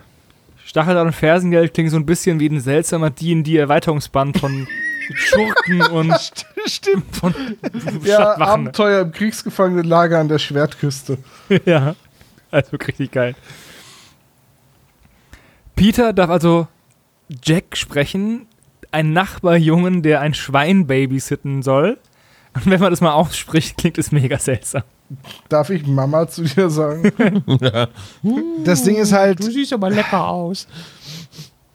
ist einfach auf das Schinkenbrot aufpassen, ne? Zwei So ein bisschen. Speckbrote. Na, das Ding ist halt, und dann, dann ähm, ist Peter, also was ich ganz schön finde, ist, sind während dieser ganzen Szenen äh, immer diese Erklärungen, was eigentlich synchron ist und was das macht. Ja, Und das fand ich ganz cool, ähm, weil es ein schöner Einblick ist für, für Kinder, ähm, um einfach mal zu erfahren, so ein bisschen so hinter die Kulissen zu gucken. Ne? Ja, das das ist finde ich, erfahren, wie die Wurst gemacht wird bei Panic Porky. genau. Finde ich super. die so Büffeluniversität. wenn ich groß bin, gehe ich auf die Büffeluniversität. Nein, aber ihr wisst, was ich meine. Ja. Ich finde es geil, dass der Babysitter nur drei Takes hat und das eine ist ein Stöhnen, das andere ist sagen, dass er kommt und das dritte ist schimpfen. Und ich frage mich, wie lange geht eine Panic Porky Episode? 45 Sekunden? 5 Minuten? Das Ist es eine halbe Stunde? Das Ding ist bei diesen Panic Porky-Dingern, ähm, die sagt dann, die Ellen, die stellt sich dann ja auch vor so, und die sagt dann, wir haben jetzt gleich eine witzige Szene, Peter. Und ich denke mir nur, wenn das jetzt witzig sein soll, ne? Da flippe ich aber aus. Übrigens, äh, nur um es einmal gesagt zu haben, Ellen! Entschuldigung. Was? Es gibt irgendeine Stelle, wo sie sie rufen, dann rufen sie mal Ellen und ich saß hier auch. Ellen! Ellen! Achso, Steve, Steve. das ist doch gar nicht Ellen, das ist Steve. Helga! Ja. So, also, wichtig, was jetzt passiert. Sandy bringt dann für alle Getränke und ein Paket für Alan. Und es ist, ähm, es sind Pralinen drin. Und dann kommt das Beste an Hörspielen überhaupt. Da Ä- kann man sich. Es wird gegessen, das Ja. ist so toll. Und ich, ich, ey, wisst ihr, was mich richtig auf die Palme bringt? Bei diesen Essgeräuschen? Ist dieses, wenn Leute beim Essen versuchen, dann schon mal weiterzureden, aber einen Mund voll haben, weil sie gerade was fressen. Und dann sagen, und dann kommt dieses, mm, und ich könnte da jedes Mal, ich, mir fliegt da echtes Blech weg. Ohne Scheiß, es ist Mich hat da unerträglich. viel mehr gestört, dass Ellen nicht aus den Fehlern von Mrs. Bogle gelernt hat. Ja. dass man keine fretten Pralinen annimmt. Vor allem, also nochmal, dieser Brief, der da geschrieben wurde, ne? Hochachtungsvoll ihr größter Fan. Wer schreibt sowas? Ist es entweder ein Kind, was extrem seltsam schreibt, oder ist es einfach ein Neckbeard, der mit, mit einem My Little Pony T-Shirt zu Hause sitzt und sich Panic Porky anschaut? Was ist da los? Ich hoffe, dass jeder, Ja. der dir jetzt zum Geburtstag gratuliert, mit hochachtungsvoll dein größter Fan den Kommentar. Das würde mich sehr sehr lustig. Aber es ist, aber es ist schon echt, also, ja, keine Ahnung. Ich finde auch diese Serie, also, ich habe ja auch ein Herz für Schwachsinn, absolut. Aber das ist halt, ah, weiß ich nicht. Es ist aber auch wirklich schwierig, und das denke ich jedes Mal, wenn sowas ist, wenn halt irgendeine Se Serie, die äh, am Set einer Sitcom spielt oder Radio-Comedy oder was auch immer, Comedy in einer Comedy zu schreiben oder Comedy in einer lockeren Serie, jetzt nicht in irgendwie einer Dramaserie zu schreiben, das ist halt irgendwie immer so ein bisschen Fremdscham behaftet und man denkt immer, na, das muss ja jetzt voll der Brüller sein, aber schreibt mal auf Kommando einen Brüller, also. Aber ja, ja gut, es ist ja, aber- für manche Leute ist das ein Job, also, Genau, ja, ich weiß, was du meinst. Aber ich meine jetzt hier, äh, Panic Porky hatte jetzt, ähm, ist ja per se eine Parodie auf solche Sendungen und als Parodie dann wirklich lustig sein im Rahmen einer Drei-Fragezeichen-Folge ist wahrscheinlich sehr schwierig. Aber ja, Eine ich weiß, Frage. was du meinst. Panic Porky ist nicht lustig. ja. Ist Itchy, Itchy und Scratchy, sind die lustig? Nee. Itchy und Stretchy sind aber eine Parodie von, äh, von, von Cartoon, Cartoon-Gewalt. Aber nochmal kurz, um jetzt Ja, mal... das ist mir schon klar, aber das ist ja genau das Gleiche. Ja, nein, nein. Nein, weil Itchy und Scratchy ist ja auch Serie die- sind in der Comedy-Serie. Ja, aber die sind Richtig. losgelöst davon, wären Itchy und Scratchy halt auch nicht lustig. Die sind halt nur krass gewalttätig. Ja. Richtig, darum geht's. Es geht ja darum, dass es gab ja diese, diese Diskussion damals um Tom und Jerry und wie gewalttätig das ist. Ja. Und da ist Itchy und Scratchy die Antwort drauf. Und die haben es halt einfach auf Parodie. 9000 gedreht. Und die machen ja dann auch immer so Sachen wie, ähm, da gibt es ja auch diese, diese Moralfolgen von Itchy und Scratchy. Da kommt dann irgendwas und, und Itchy tut Scratchy ganz furchtbare Dinge an und dann stoppen sie und dann hat die Katze den Kopf unterm Arm und dann sagen sie, liebe Kinder, macht das zu Hause nicht nach. Das ist, glaube ich, das in ist halt einfach eine, Folge, wo das mal gemacht wird. Aber ich, ich verstehe Olafs Punkt und ich finde auch, er hat recht. So. Danke. Was meinst du? Naja, dass Nee. das Itchy und Scratchy halt auch eine Parodie auf sowas in einer Comedy-Show ist, aber das Lustige an Itchy und Scratchy ist eben die übertriebene Gewalt und wie sehr die Charaktere der Simpsons darauf einsteigen und das lustig finden. Ja. Wenn du jetzt Richtig. Itchy und Scratchy alleine gucken würdest, wäre es halt nicht lustig. Das ist ein bisschen wie bei Inglourious Bastards mit dem. Inglourious Bastards ist ja im Prinzip eine schwarzhumorige Komödie. Ist ja so, also was anderes kann Tarantino ja nicht. Ähm, und wenn, wenn du dir das jetzt anguckst, da gibt es ja diesen Film im Film um diesen Frederik Zoller, den deutschen Scharfschützen. Held Ja. der Nation. Und der ist halt auch nur lustig im Rahmen von Inglourious Bastards. Und ich, ne, ne, so, so losgelöst davon wäre der halt auch scheiße. Und Panic Porky ist genau das. Es ist halt eine überzeichnete Darstellung einer Cartoonserie im Rahmen eines Jugendhörspiels und losgelöst davon wäre Panic Porky halt wirklich furchtbar. Das Ja. ist vollkommen richtig. Ähm, aber Ironie bzw. Parodien haben eh in der, in der jetzigen Popkultur einen schweren Stand, weil wir so eine Generation von Konsumenten sind, die eh nichts ernst nehmen. Ja, ich schaue das ironisch, jada, jada, jada. Deswegen funktionieren auch viele Parodien nicht, weil sich die eigenen Genres nicht mehr ernst nehmen. Und deswegen, und du kannst ja nur was parodieren, was sich eigentlich sehr ernst nimmt. Deswegen kann man ja Manowar so gut parodieren, weil die sich so fucking ernst genommen haben immer. Ja, ist auch, ein, ist auch schon ein Punkt an der Stelle. Aber Oder ja, wie gesagt, äh, Rainier Wolfcastle bei den Simpsons, ne? Die ganzen McBain-Filme Ja. sind halt eine super Parodie, weil sich die Actionfilme der 80er so ernst genommen haben. genau, aber jetzt, wo es Expendables 1 Genau, bis das hätte ich- 5 das gibt, ist Richtig. auch kannst du sowas nicht mehr machen, weil die Filme sich ja selbst nicht ernst nehmen. Also selbst ähm,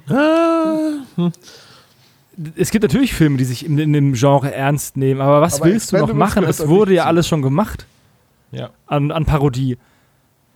Willst du jetzt, keine Ahnung, John Wick parodieren und ähm, er macht, er bricht sich beim äh, bei diesem Gun Fu den Rücken und dann muss er Pillen nehmen. Das wäre bestimmt eine witzige Szene, aber die trägt ja keinen Film. Also, John Wick, der Pillen nehmen muss, gibt schon. Das nennt sich Max Payne. Deswegen heißt er auch Max Payne. Also, Egal. ne? Gehen wir inhaltlich weiter.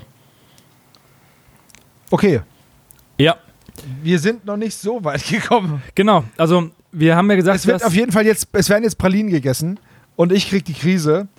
Und ich finde auch die ganze Szene, die, da kommt echt einfach ganz furchtbar. Also Peter ist kein guter Synchronsprecher, was echt weird ist, aber gut, okay.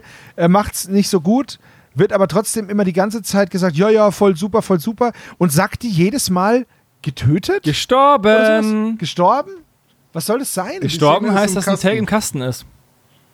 Heißt es so? Ja. Ja, offensichtlich. Ich habe nicht nachgeprüft. Aber wenn Ich habe das noch nie gehört. naja, wie viele Synchronsprecherarbeiten machst du sowas denn? Das, äh, aber ich habe noch, ich, man kennt doch manche, ich habe auch noch nie einen Film mitgemacht und ich kenne Cut und Action. Ja, aber nur aus dem Film. Ton läuft, Kamera läuft, aber ich habe noch nie gestorben gehört. ist die Weil- jedes Mal gerufen, Klappe zu, Affe tot? Ich höre, ich kenne das halt nicht. Aber gut, egal. Also, Ich finde es auch nicht. seltsam, aber äh, ich nehme an, dass es einfach, ähm, Es erschließt sich aus dem Kontext. genau. Ja. ja, der, der Witz an der Szene ist, dass das Schwein pieseln muss. ja. Sau lustig. Oder? Und, ähm, Übrigens will ich mal Peter- rausstellen, wie schlecht der Babysitter ist. Das Kind ist in einem anderen Raum und er liest Comics im Wohnzimmer. Dann ruft das Kind was, also das Schwein was, und er stellt, steht widerwillig auf und geht darüber. Kein Cent Ja. würde das Kind von mir bekommen fürs Babysitten, weil er macht das ja nicht. Weil dann, dann, dann Ja. sitte ich auch gerade Babys vor, vor den Nachbarn oben drüber und die Straße drunter. Das ist wohl Ich richtig. finde es trotzdem aber ja, sehr ironisch, dass ausgerechnet Jens Wawrczyk einen schlechten Synchronsprecher spielen muss. richtig, genau. Das ist nur wirklich Geht mir ganz der genauso. Beste. Äh, so, so. Und es ist sehr schön, wie gut er einen schlechten Synchronsprecher spielen kann. Ja, Ja, der ich ist glaube, schon das ist gar gut. nicht so leicht. Ja, also auf jeden Fall ähm, ist anscheinend dieser Pipi-Kaka-Humor genau Peters Ding, weil der lacht sich scheckig, vor allem als die immer wieder Pralinen fressende Ellen dann anfängt zu würgen und sagt, sie kriegt keine Luft mehr, dann da schaltet er dann um, so, oh ja, okay, gut, jetzt ist doch nicht so mehr so lustig. Und ähm, ja, dann rennt sie halt zum Klo und, ähm, und übergibt sich lautstark. Ich finde es so geil, wie Peter denkt, es wäre Method Acting, aber er labert halt auch die ganze Zeit in das Take rein. Das stimmt, ja. Das ist richtig. Aber das Method Acting, also die, äh, wir wissen ja, dass sie das nur äh, vorgibt. Sie übergibt sich ja gar nicht wirklich, wie man dann am Ende des Hörspiels erfährt. Äh, das fand ich für einen, äh, so ein drei Fragezeichen Hörspiel schon ziemlich realistisches Die Wirken. drei Also, Hörspiel. Entschuldigung. für so ein die drei Hörspiel schon ziemlich realistisches Wirken. Ja, aber das ist auch, glaube ich, etwas, da werden auch äh, in der Produktion ein paar neue Wege werden dort äh, betreten. Ne? Also das, dieser Anschlag mit dem Würgen und so weiter. Ja. Naja, Also es ist nicht Also die, die, die, Bugel, die Bugel hat das anders gemacht. Ne? Also die, die hätte das nur einmal so kurz angeteasert und dann wäre sie in Ohnmacht gefallen und hier wird es dann halt dann schon ein bisschen mehr zelebriert. Ja, es wird halt kräftig gewürgt. Also, ja, okay. Und dann kommt natürlich Justus sehr schnell auf die Idee, ja, das muss ja dann eine vergiftete Pralinenschachtel gewesen sein. Und äh, Ellen kommt dann wieder raus, nachdem sie sich augenscheinlich übergeben hat, mehrfach. Und äh, verlangt ein Taxi und will jetzt nach Hause fahren. irgendwie. Krankenhaus. Oder ins Krankenhaus, ins Krankenhaus, genau. Und fährt deswegen äh, halt mit dem Taxi ins Krankenhaus. Das ist auch so USA. Ja, ist günstiger als einen Krankenwagen rufen. Äh, ja wahrscheinlich. Stimmt, ja. Uber, Uber wäre noch günstiger gewesen, aber gab es damals noch nicht.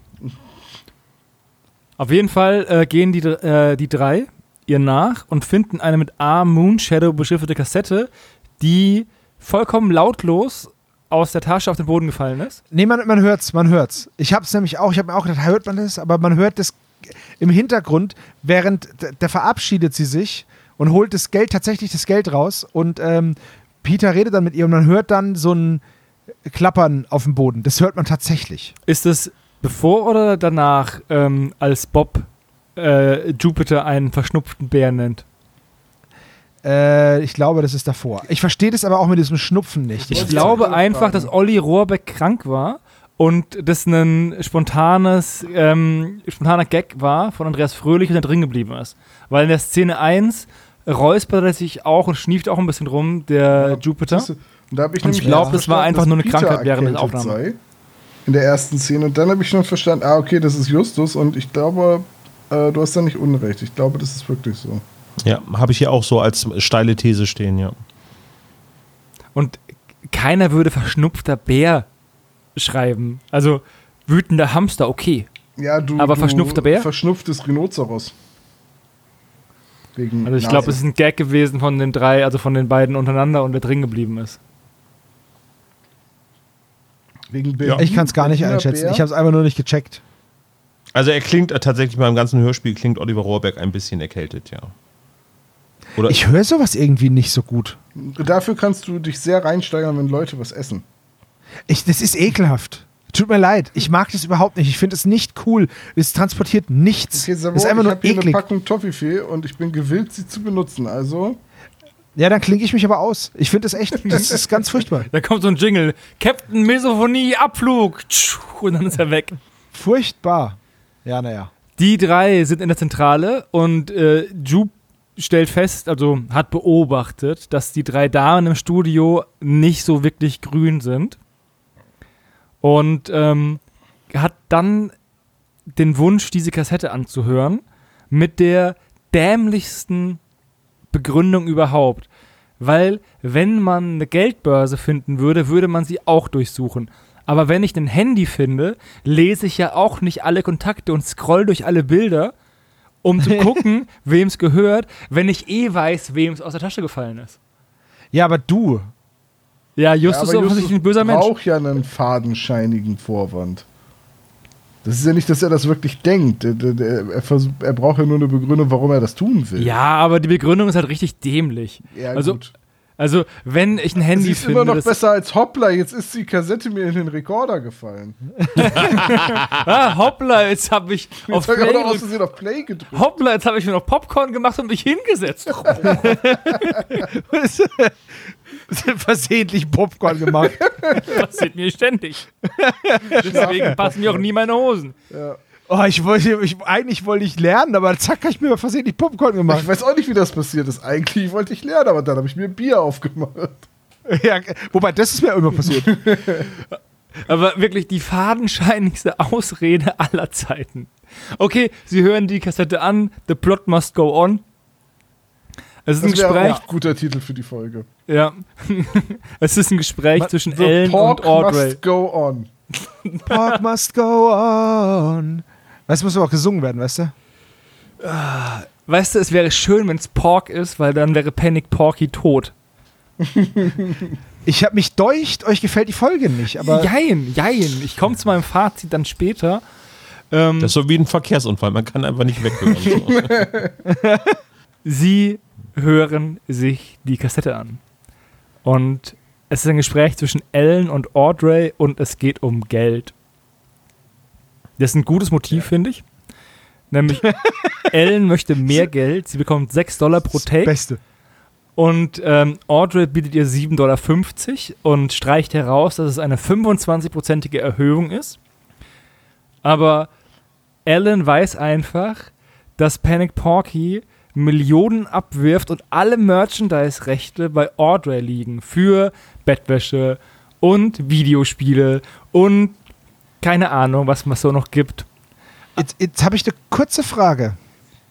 Ist das nicht normal? Nein, sie ist ja nur die Synchronstudioleiterin. Nein, nein, okay, aber sagen wir mal, sagen wir mal, die Synchronstudioleiterin kauft sich, oder sagen wir die Studiobesitzerin, kann ja auch sein, dass es ihr Studio ist, sie kauft sich die Rechte an Panic Porky. Und dann sucht sie jemanden, der dieses, dieses Schwein synchronisiert. Wieso zum Teufel sollte sie jemanden an den Rechten teilhaben lassen? Ja, pass auf. Also in der Anfangszeit bei Friends haben die Darsteller alle nicht gerade viel verdient, bis sie gemeinsam verhandelt haben, dass jeder der Hauptdarsteller pro Episode eine Million US-Dollar Gage kriegt. Weil halt irgendwann einfach bestimmte Dinge, bestimmte Leute in so einer Produktion wegen ihrer Stimme, wegen ihres Aussehens, wie auch immer, unersetzlich sind. Und auch die Synchronsprecher bei den Simpsons, also ein Dan Castellaneta, kriegt halt irgendwie 2 Millionen US-Dollar pro Simpsons-Episode, die er vertont. ja, das, ist, das mag Und sein. teilweise ist es halt auch üblich, dass man dann an den Merch-Sachen prozentual beteiligt Okay, wird. okay, okay, okay. Aber es, es wird jetzt hier gerade so getan, als wäre die Audrey die Böse, so ein bisschen. Weil, ich meine, es gibt einen Vertrag. Also sie wird das ne? alles für sich behalten. Also Ja, sie ist auf jeden Moment. Fall nicht. Also es, es, gibt einen, es gibt einen Vertrag zwischen Audrey und Ellen. Wenn Ellen so einen Kackvertrag abschließt, ist sie doch selber Ja, schuld. es ist nicht das geschickteste Nachverhandeln von Ellen, das stimmt.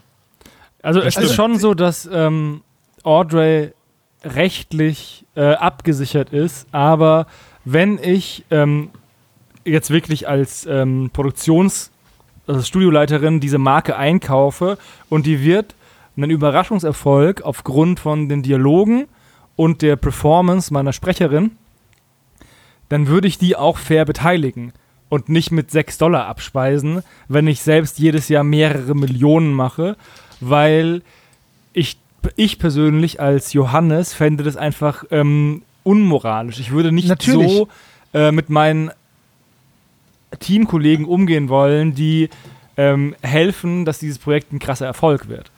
Ähm, aber du hast vollkommen recht, es ist so, es gibt einen Vertrag und wenn äh, Audrey das Geld behalten möchte, kann sie ohne Skrupel Ellen umbesetzen, wenn die das nicht möchte. Ne? Also wenn die da nicht kuscht. Ne?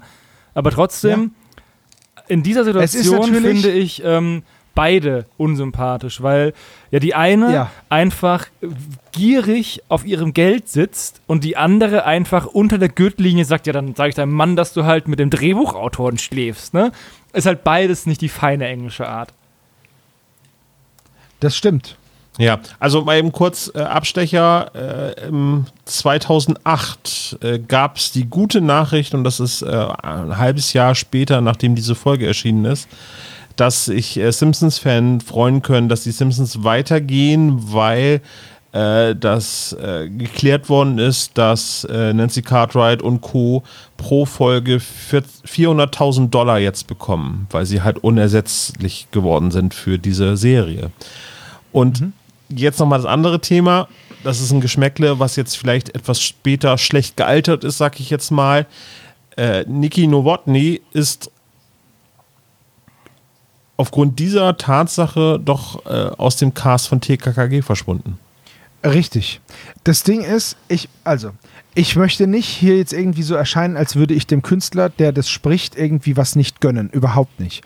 Und es ist auch nicht so, dass ich jemanden verteidigen möchte, der auf seinem Geld sitzt und nicht teilt.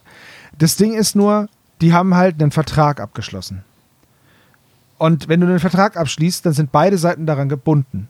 Und wenn man halt möchte, dass man, oder wenn man mehr verdienen möchte, dann ist das absolut legitim, wenn man merkt, oh, wir sitzen hier auf einer Geldquelle. Das ist ja eine richtig, ähm, ein richtig gutes Produkt. Dann finde ich das voll in Ordnung, wenn man nachverhandelt. Nur das Ding ist halt, wenn dann derjenige sagt, nee, ich, also wenn derjenige, derjenige, der das Geld halt der jetzt mehr Geld hat, in diesem Fall eben diese, in diesem Fall diese Audrey, und Alan schafft es halt nicht nachzuverhandeln, dann ist es halt aber auch so. Naja, was heißt, sie schafft es nicht nachzuverhandeln? Ich habe die Folge, ich glaube nicht, dass André Minninger sich so viel Mühe gemacht hat, da äh, eine Vertragslandschaft zu gestalten. Aber so wie ich die Folge gehört habe, hat Alan einen Vertrag über drei Staffeln. Ja. Und jetzt, nach drei Staffeln, will sie mehr Geld. Genau. Und ja. Ellen bietet ihr 25% mehr. Und dann sagt ja. sie, ja, weißt du was, FU. So. Also, sie will nachverhandeln, Ellen, aber Audrey lässt es halt nicht zu, sondern ersetzt sie halt durch den nächsten Hans Wurst, der da daherkommt, ne? Genau, wenn man, wenn man pokert, kann man halt verlieren. Ich weiß, aber man trotzdem ist halt, halt verzocken. Ja, aber trotzdem bin ich ja halt eher in dieser Situation auf Ellens Seite, weil ähm, offensichtlich äh, das Gefälle halt so hoch ist zwischen dem, der die Arbeit macht und dem, der halt yeah. die Rechte hat. Also weiß ich jetzt nicht. Ich weiß die nicht. Arbeit, ich sag mal was so, sagt denn, was sagt denn Audrey? ja, Schweinchen, gestorben. Schweinchen. Ja, aber die, die, hallo, die ist die Regisseurin. Was macht Heike Dine Körting schon? Also, also, wenn ich mir Peters Leistung anschaue, die da durchgewunken wird, macht die keine gute Arbeit. Vielleicht muss sie ja sau viel in der Post machen. Das weißt du ja nicht. Ah, in, in der Vermutungen. Post zusammen mit Bobs Vater? also, wie gesagt, es ist, eine, es ist eine Situation, in der beide am Ende Verlierer sind. Und, äh, das, und ich finde halt trotzdem die, ähm, wie Audrey Moonshadow ähm, ihr Geld ähm, behalten möchte, wie ein gieriger kleiner Kobold, halt nicht unbedingt ähm, sympathisch.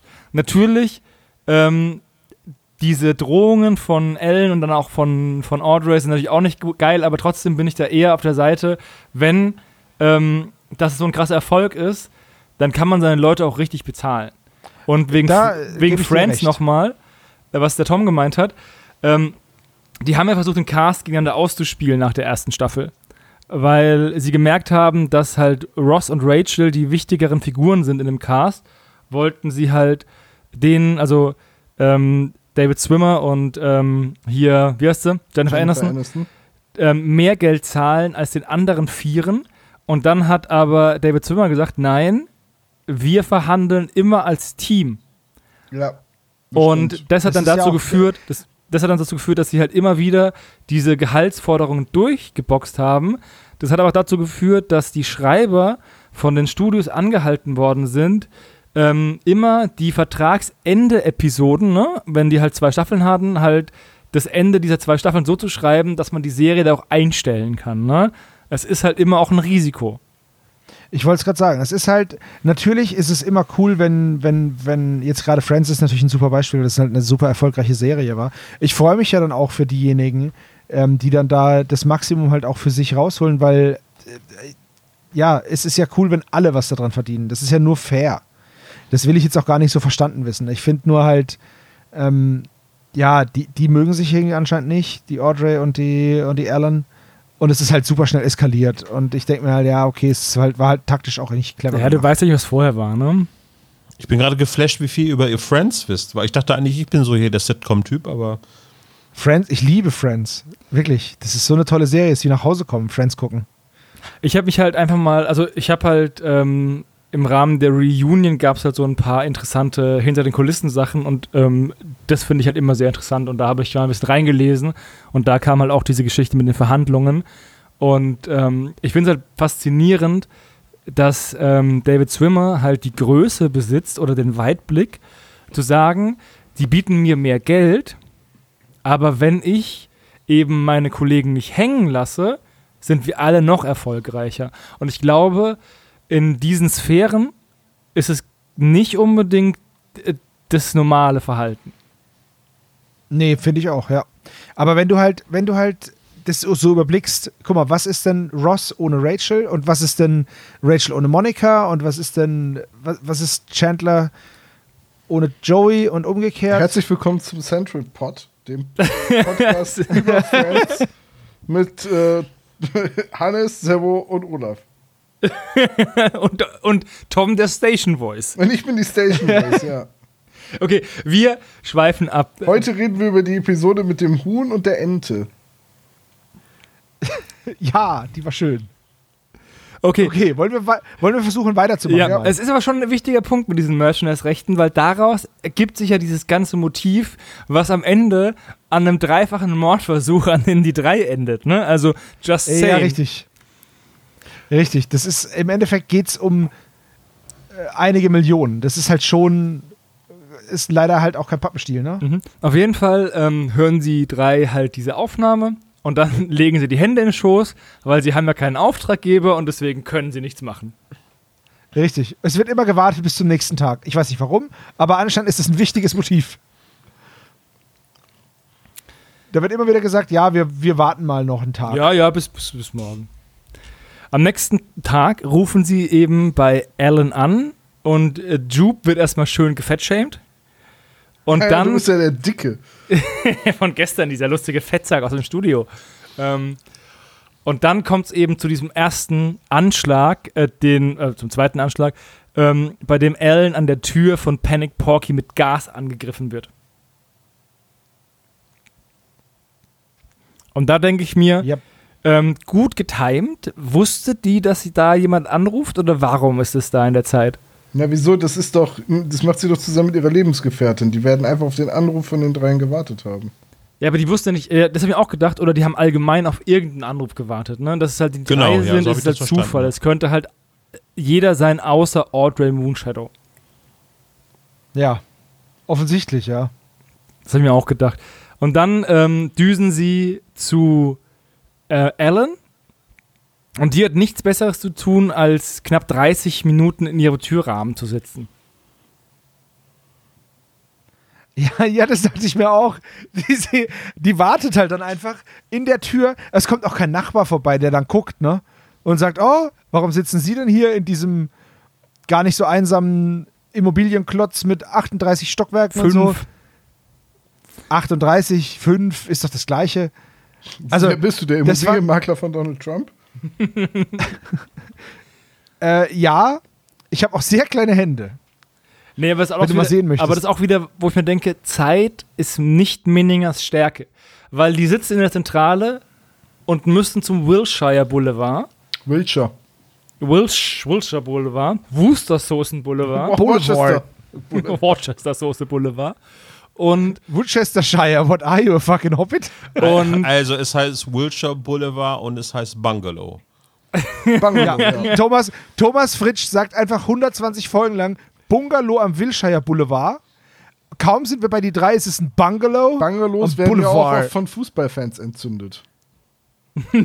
Ja, richtig, man kennt's. Wow, Tom, wie lange hast du den stehen? Gar nicht, der ist mir jetzt gerade so spontan eingefallen. ich fand den nicht schlecht. Ich bin, über- ich bin Ja, ja. Auf jeden Fall düsen die da halt hin, Avanti, Avanti, aber brauchen halt 30 Minuten locker, weil die ja auch immer 30 Minuten brauchen. Und dann sitzt sie halt da immer noch zu Tode ermattet in ihrem Türrahmen von der Haustür. Genau. Und es war wohl wieder ein, ein Anschlag und ja, jetzt ist es halt, jetzt sprechen sie halt die Ellen drauf an, ähm, auf diese Kassette. Genau, weil Ellen, ähm, also sie offenbaren sich als Detektive, Ellen ist erst sehr skeptisch und dann will sie sie anheuern, aber Jupe sagt, ja, wir arbeiten nicht für Erpresser. Finde ich aber okay. Ist doch voll in Ordnung. Ist oder? es auch voll in Ordnung. Und dann, Moralischer Kompass ist an, ja, finde ich genau. super. und dann erklärt sie sich halt, okay, sie hat da über die Stränge geschlagen und sie hat rechtlich keine Handhabe dagegen und sie hat aufgegeben und sie schmeißt Panic Porky. Nach der dritten Staffel ist sie raus und die andere soll übernehmen. Ja. Also sie hofft auch so ein bisschen da, dass die, dass Panic Porky einfach danach zu, zugrunde geht, ne? Ja, das ist genau das. Sie hofft halt, dass sie nicht ersetzbar ist. Und ähm, bei, das ist ja auch der, der Knackpunkt, ne? Die eine sagt, ja, du bist einfach austauschbar und die andere sagt, nee, ich bin volle Kanne nicht austauschbar. Ja, und das ist so der Streitpunkt halt einfach. Auf jeden Fall äh, ruft Mars Chaplin sie an, der Liebhaber von Audrey, und er sagt die halt. Mars Chaplin. Ey. Der, über den Namen wäre ich nicht fertig. Aber ja, gut. das ist der Kaplan von der Mutter, Mars Chaplin. Mars Chaplin, also klingt so ein oh bisschen. Gott, ich, der hat lang gedauert. Oh, oh Gott. Ach du Schande, ey. Ja, okay. I see. ich, da, ich denke da immer irgendwie an den Schokoriegel, aber das ist eine andere Sache. Den Masterplan. Du bist aber auch nicht du Cool. selbst, wenn du hungrig bist. Ja, aber das ist ein Snickers. Aber Das war der römische Kriegsgott mit den dicken Nüssen, ne? Ja, und das Ellen wird Mandy, sonst ändert sich nix. Danke, Olaf. So. Ja. Auf jeden Fall ist Ellen dann recht kurz angebunden, als sie ähm, zu dem Angreifer befragt wird. Und dann will sie sich Tabletten holen und wird draußen fast überfahren von einem ähm, Panic Porky Verkehrsraudi. Über den Haufen geballert, ja. Mit der Gummimaske.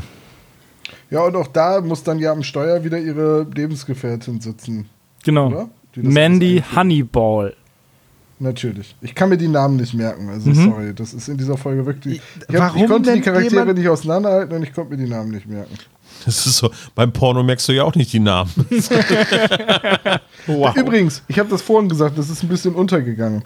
Die ganze Zwischenmusik in dieser Folge klingt für mich auch sehr nach 80er Jahre Amateur-Erotikfilm. Wie schön du das sagst. Ja. Soft oder hart?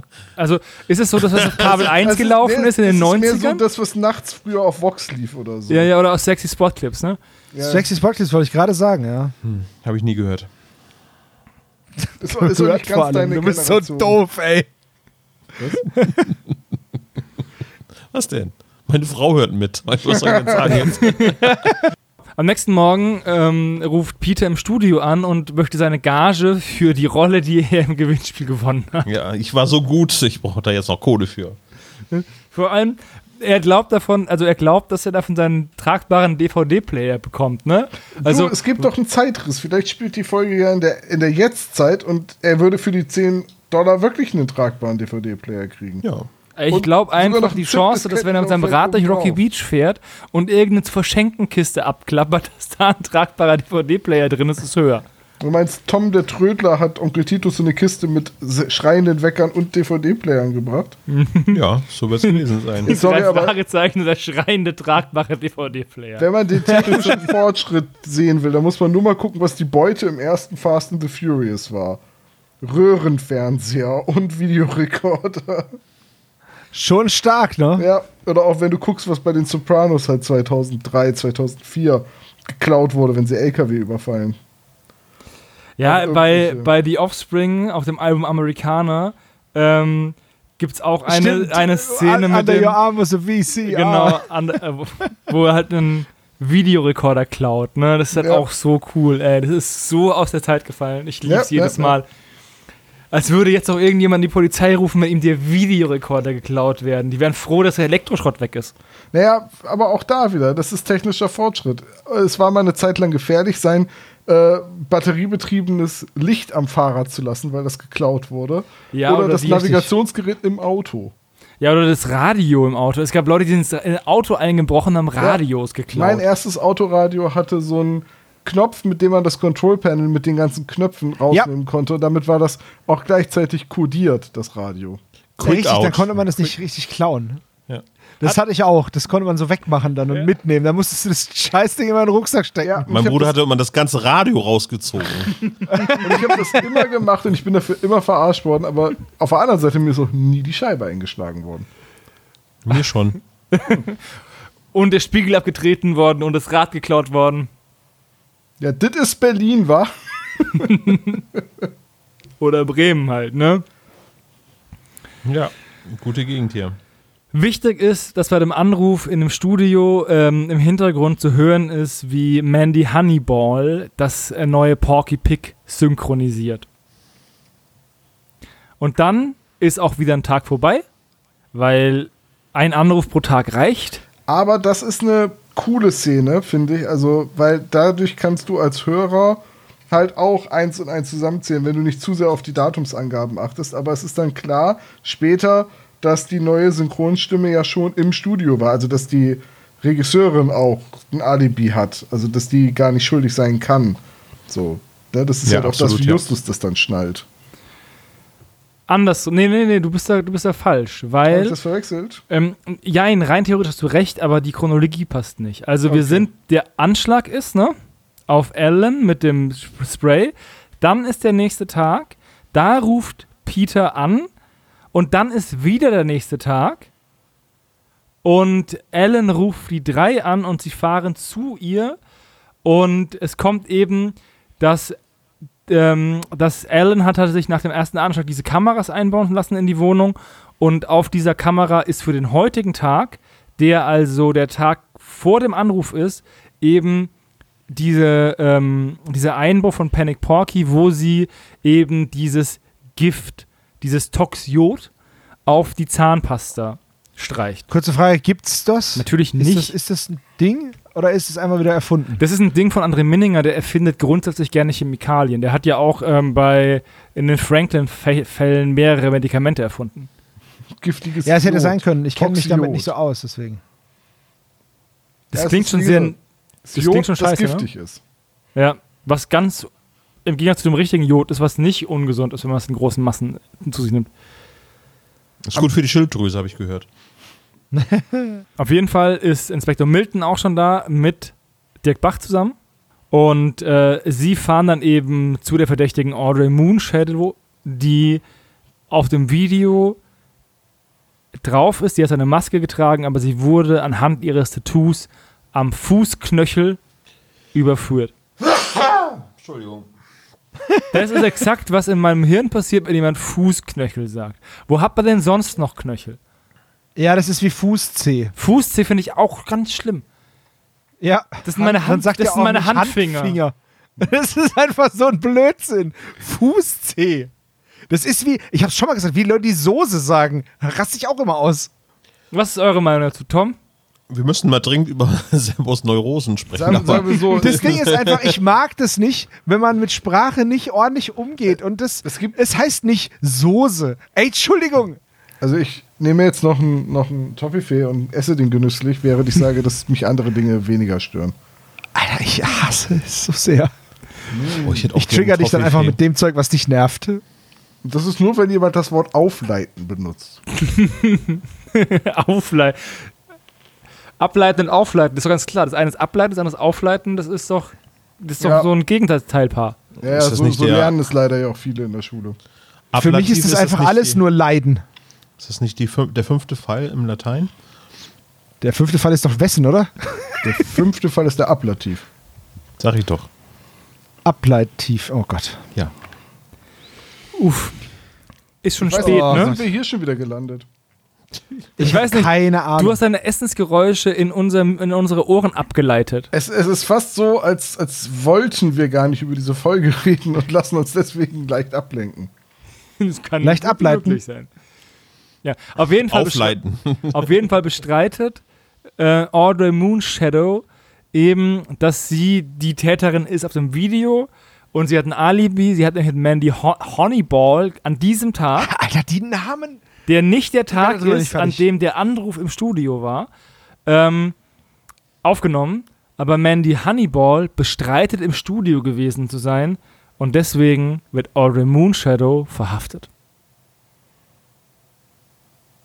Tja, knallhart, einfach verhaftet. Alles spricht gegen sie. Das Tattoo, der Fußknöchel, die Zeit, das Gift. Schön wäre es jetzt gewesen, wenn Bob hingegangen wäre und das ist gar nicht Honeyball, sondern das ist Clarissa Franklin. Wobei ich sagen möchte, wieso sollte, wieso hat, ähm, also Audrey Moonshadow hat ja gar kein Motiv eigentlich, die umzubringen. Weil sie ist ja schon raus aus der Produktion. Ja, doch, die. Richtig. Erpresste sie nicht irgendwie. Naja, sie könnte immer noch verraten, dass sie Affäre? äh, eine Affäre hätte mit dem Mars Chaplin, aber dann würde ich einfach sagen, dass ähm, eine von mir ausgebotete Synchronsprecherin mir was anhängen möchte.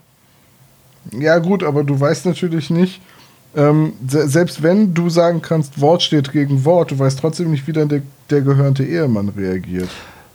Vielleicht macht sie das gar nicht wegen ihres Rufs, sondern weil sie Angst davor hat, dass sich ihr Mann so oder so dann von ihr trennt oder was auch Ja, immer. das kann sein, ja. Das kann sein, auf der anderen Seite ist sie halt scheiße reich von dem äh, Porky Pig Merchandise. Ne? ja, aber dann Naja, aber nicht die mehr, Hälfte weil des der Mann Millions wohnt weg, in der ja. Garage neben dem Haus und der nimmt die Hälfte mit, wenn sie sich trennen. Gut möglich, ja. Also, gut möglich- also trotzdem ist halt das Motiv für den Mord relativ Dünn, ja. ähm, dünn. Also natürlich kann man das so konstruieren, wie Tom das gemacht hat. Das ist auch legitim. Auf der anderen Seite, Aber- so wie diese Schweinchenrolle synchronisiert wird, finde ich, das ist Motiv genug. Diese Schweinchenrolle ist einfach so schlimm. Wir kommen ja jetzt noch zur schlimmsten Szene in dem ganzen. Dem Finale. Jo, komm, kommen wir zum Finale, ne? Jawohl.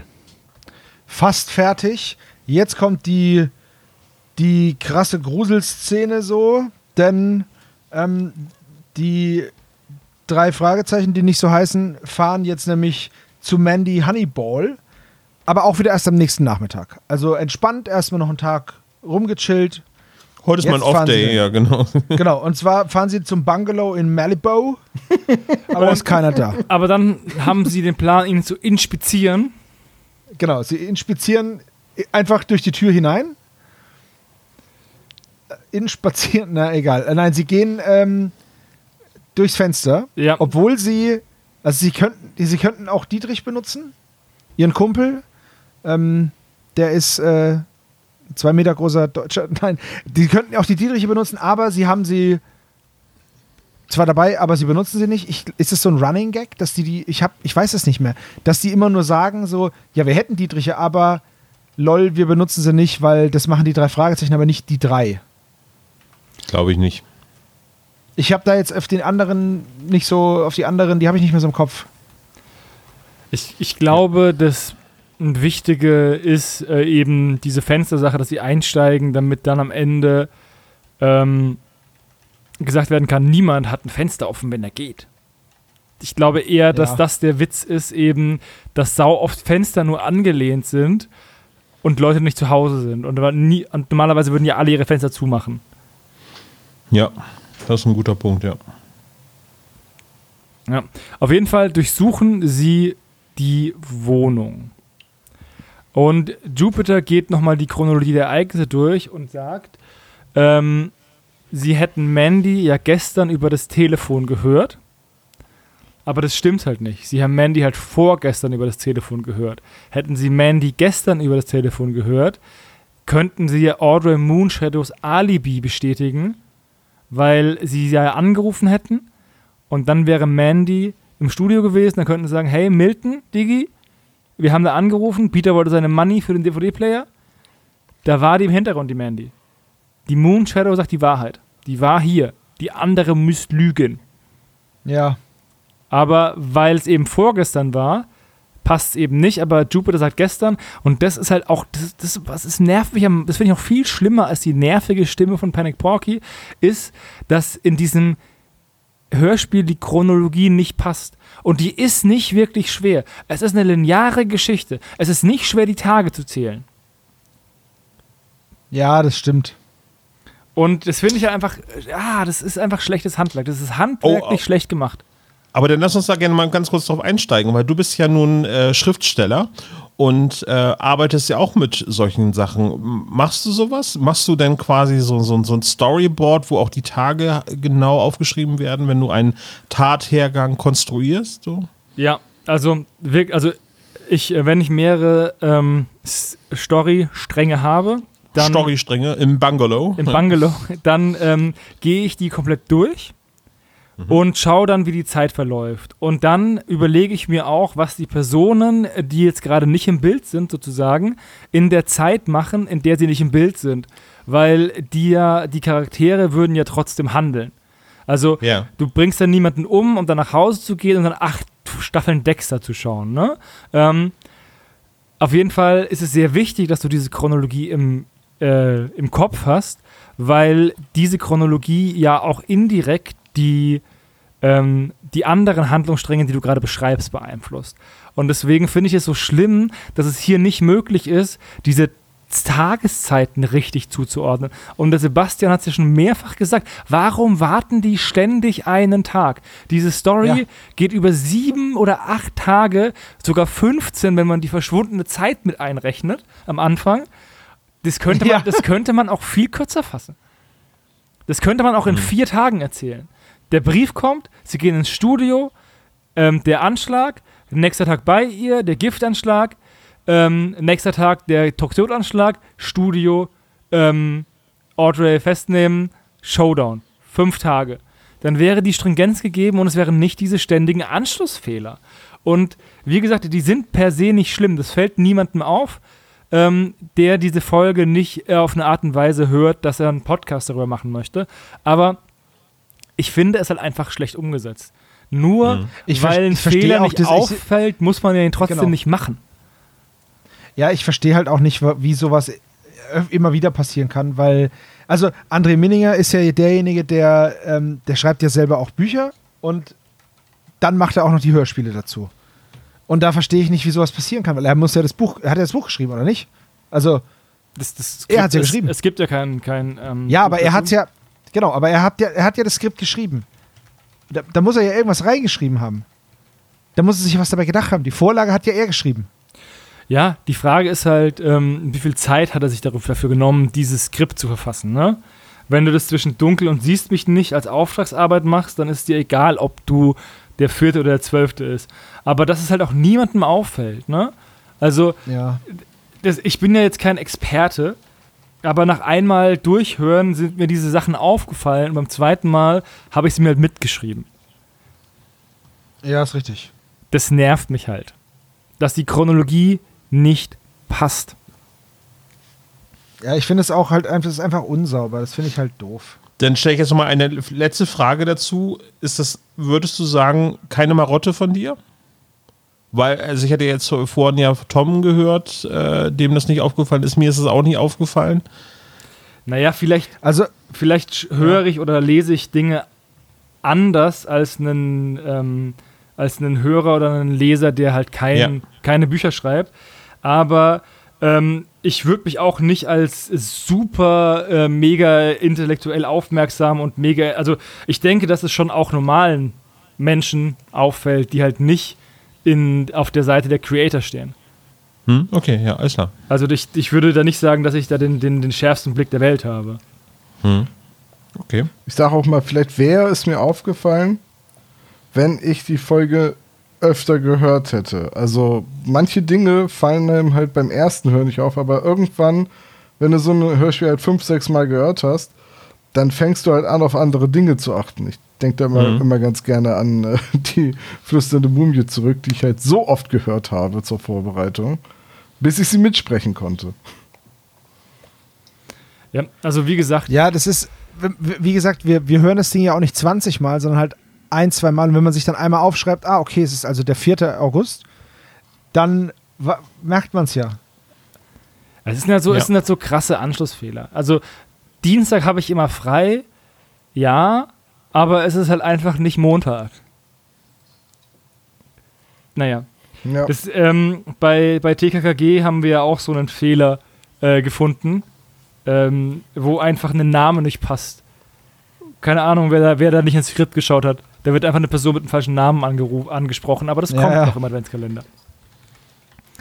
Auf jeden Fall durchsuchen sie die, äh, den Bungalow und ihre Inspektion bringt das Handy zu ähm, Fürderst und auf dem Handy ist ein Bild von Audrey Moonshadows Fußknöchel-Tattoo. Ja. Und dann stellt Peter fest, ja, wenn das Handy da ist, dann könnte ja auch rein theoretisch Mandy da sein. dann- Und da ist sie und kommt durch die Tür aus dem Nichts durch den Boden gewachsen. Tada! ja, Keiner weiß, woher. die Finde ich auch geil, weil Obwohl die sich da die den ganze Zeit in der Wohnung versteckt hat. wo, Ja. wo hat die sich versteckt? Im Wandschrank. Die hat ihr ja, Sturmgewehr geholt. Wenn, dann hätte sie jetzt schon schießen sollen, weil da hatte sie noch die Stand Your Ground Verteidigung. Spätestens, wenn sie die. die Ich glaube, das ähm, gilt in Kalifornien nicht. Genau. Okay. Also, ähm, die drei Fragezeichen, also äh, die drei sagen ihr vom Kopf zu, dass Mandy Honeyball für die Anschläge verantwortlich ist. Und dann kommt halt Alan nach Hause und es stellt sich heraus, bam, bam, die Frauen sind ein Paar. Ich mein, Keine, kein, kein Schockmoment für euch gewesen beim ersten Mal hören? Nö. Äh, aber wenn man dann wieder bedenkt, dass es jetzt halt auch schon wieder 14 Jahre her ist, nee, noch länger. Wie, wann ist die Folge erschienen? 2007. Da habe ich Abitur 2007. gemacht. Ja, also da wer hätte mich das vielleicht mehr überrascht, dass das so offen thematisiert wird.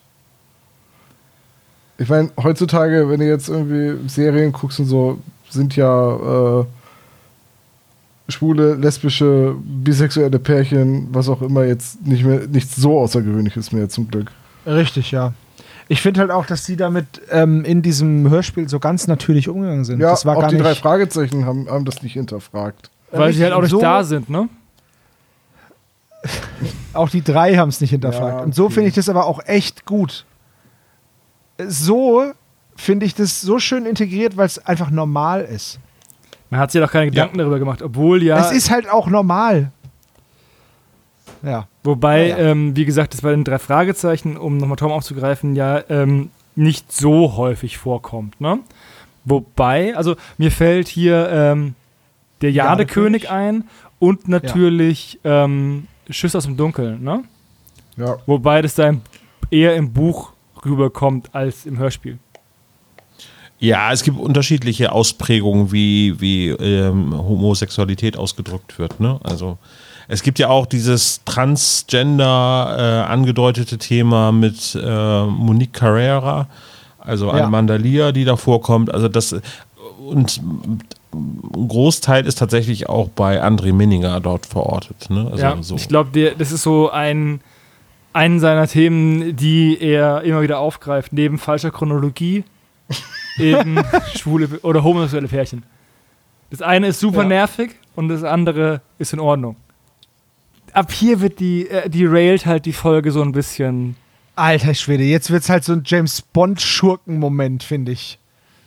Weil äh, diese beiden Frauen, ähm, die werden jetzt konfrontiert mit ihrem Verbrechen oder mit ihrer, ja, keine Ahnung, mit ihrem Plan. Und dann sagt die eine, ja, ja, ist interessant, habt ihr Durst? Durst, habt ihr Durst? Wollt ihr was trinken? Krass, ihr habt uns voll enttarnt. Wollt ihr, habt ihr Durst? Ein paar Snacks oder so? Und dann, dann, Könnt dann ihr sagen die da Fragezeichen, hier auf dieses große schwarze X auf dem Fuß Ja, genau, genau. direkt Das ist, unter das Klavier stellen. ist einfach wie bei Mr. Burns im Büro. Gehen Sie bitte ein Stück nach rechts. Aber Ja, das das ist, weißt du, während das ja vielleicht noch eine Verzweiflungstat ist, ne? Dass sie eben die Cola anbietet und dann eben mit diesem Gift, mit diesem Toxiot, nehme ich mal an, diese Mundstücke bestreicht, ist ja dann der Counter-Move von Jupiter nicht etwa das Zeug nicht zu trinken, sondern eine Vase umzuschmeißen und dann in einer Geschwindigkeit, die Flash neidisch macht, anscheinend seinen Rucksack runterzunehmen, drei Cola-Dosen rauszuholen, die gleich sind, sie auf den Tisch zu stellen und die anderen wieder einzupacken. Während alle. meine,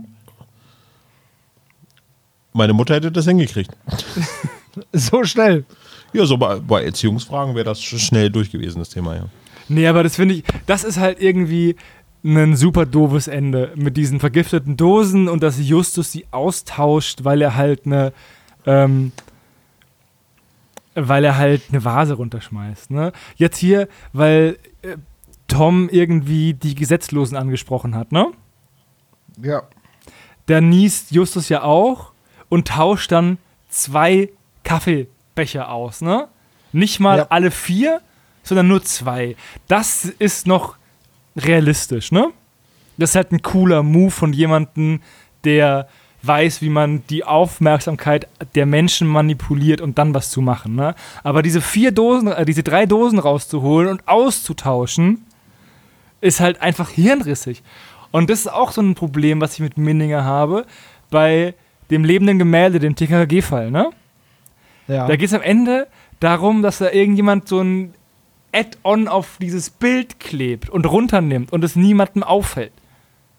Ja. Da denke ich mir auch, habt ihr alle Einsen gewürfelt bei eurem Wahrnehmungswurf? Na komm, Mr. Bean hat das eine Bild durch ein Poster ausgetauscht.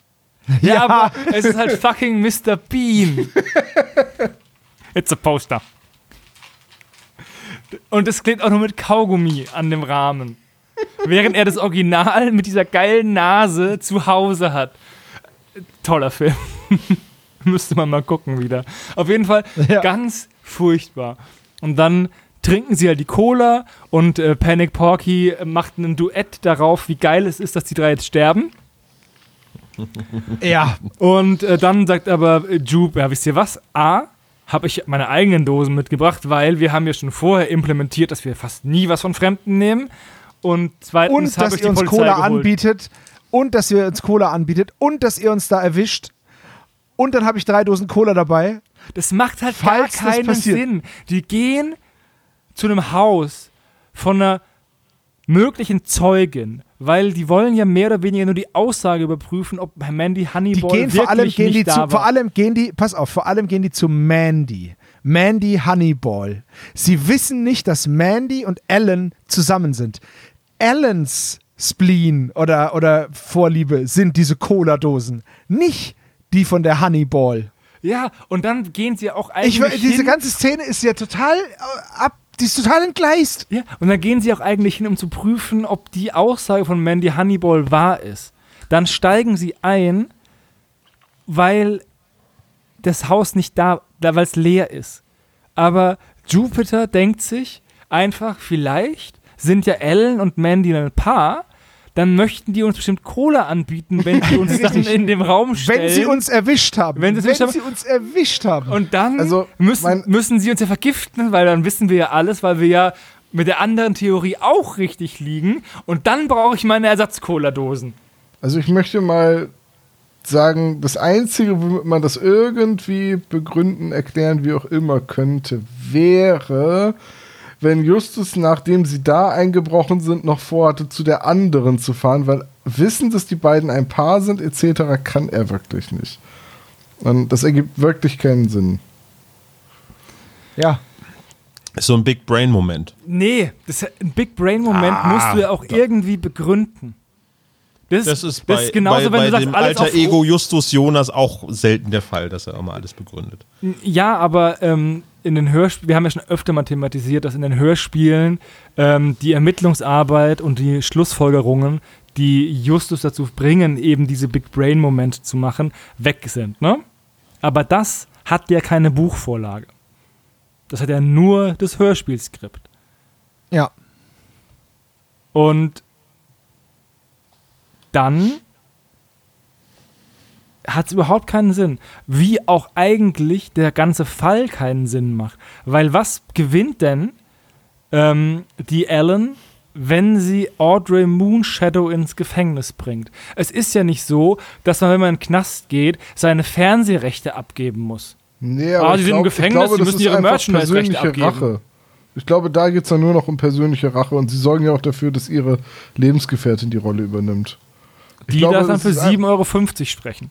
Ja, ich glaube, der, die Idee ist dahinter, wenn halt die Ellen im Gefängnis sitzt, muss ja jemand anderes die Produktion übernehmen. Also man ist sie los und hat aber weiterhin die Erfolgseinnahmen, weil, ne?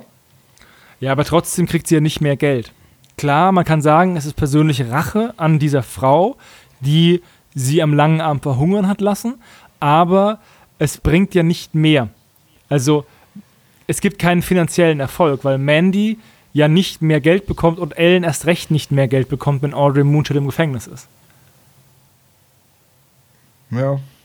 Ähm. Der Also, Plan- Hannes, wie ist denn dein Fazit? Du hast dann schon einiges erwähnt, so zusammenfassend, aber wie ist denn dein Fazit zu dieser Folge? Mein Fazit ist eigentlich gar nicht so schlecht, wie diese 100 Minuten Podcast erscheinen lässt. Ne? Ich mag das Setting. Ich mag ähm, dieses, dieses Hörspiel, dieses Synchronsetting, dieser, diese Neid und dieser Gier um das Geld. Das ist ein sehr cooles, unverbrauchtes Konzept. Aber diese Folge derailt halt am Ende vollkommen mit dieser Dosenszene, meiner Meinung nach. Wieso muss diese Szene sein? Wieso können die nicht einfach mit einer Pistole die drei Fragezeichen, äh, die drei bedrohen und dann kommt eben so ein Moment, ja, wir haben alles mitgeschnitten auf unserem tragbaren DVD-Player, ne? Oder so, den sich dann Peter gekauft hat von der Gage, die er bekommen hat, ne? Das wäre doch irgendwie, und dann kommt Milton und macht macht halt, äh, fängt die halt alle ein, ne? Aber diese Szene mit diesen Dosen macht für mich das Hörspiel kaputt. Den macht den Fall für mich kaputt. Ich finde es auch gar nicht, ich finde Panic Porky auch gar nicht so schlimm. Klar, es ist ätzend, aber das ist so ein bisschen wie halt äh, der seltsame Wecker. Es ist eine Folge, die machst du an und du weißt, dass dir jemand unangenehm ins Ohr schreit. Also, Das, ist da- ja, das, das geht ja den Fans von Mariah Carey genauso. Exakt. Und an Weihnachten geht es jedem so. Ja. Lass die Weihnachtslieder in Ruhe, Jungs. Auf jeden Fall, wie gesagt, ich mag den Ansatz. Ähm, über die handwerklichen Fehler kann ich hinwegsehen, weil sie der Story nicht schaden, also diese Zeitfehler. Mich nerven die nur, weil sie nicht sein müssten, weil jemand, der sich ein bisschen mehr Mühe gegeben hätte, die halt rausgebügelt hat. Und dann wirkt es halt so ein bisschen unmotiviert hingerotzt, ne? Aber diese Endszene, ah, es gibt schon dämliche Endszenen bei den drei Fragezeichen, aber die toppt echt viel. Weil sie halt physikalisch nicht möglich ist und auch überhaupt keine, kein, kein Fundament in der Folge hat, außer dass eine vollkommen andere Person gerne Cola trinkt. Yep. Äh, Tom? Ja. ähm, ich finde die Passagen, in denen die Schweinestimme gesprochen wird, so ätzend, so quietschig ätzend. Ich weiß, dass das Absicht ist, aber das scheint so tief in mir irgendwie irgendeinen Teil meines Ohrs so übelst zu treffen, dass mich das wirklich aufregt und aggressiv macht und Übrigens, ich will, ich will nur ganz kurz einhaken, das passiert bei mir mit Essen. Das, Ja. das ist genau das. Ja, und ähm, das ist einfach diese, diese, diese Stimmlage, diese, diese Tonhöhe, dieses Quietschige. Ähm, das habe ich als sehr unangenehm empfunden beim Hören und Vorbereiten. Äh, dann ist der ganze Plot so ein bisschen, ja, unzusammenhängt und, und gekünstelt ist. Das hat äh, Hannes ja gerade schon gesagt. Ich hatte so ein bisschen das Gefühl, dass so die Idee dahinter war, so einen Blick hinter die Kulissen zu machen, so wie ist eigentlich Synchronarbeit und wie funktioniert das so im Studio und dann irgendwie mal ein, ähm, eine Folge in einem Setting anzusiedeln, das man halt gut kennt. So die Arbeit in einem Studio. Aber also doll fand ich weder die Handlung noch die Umsetzung. Die Musik fand ich nervig. Die weiblichen Sprecherinnen habe ich immer durcheinander bekommen. Ich kannte jetzt ja die drei Folgen. Also ich höre die ja wirklich immer erst, wenn, wenn wir sie ähm, besprechen. Ich habe die ja damals nicht mitbekommen. Äh, und es ist, also, ich glaube nicht, dass ich die so bald wieder hören werde. Also die hatte für mich nichts, wo ich gesagt habe, oh, das ist cool. Es ist auch nicht die, die schlimmste, die drei Folge bisher.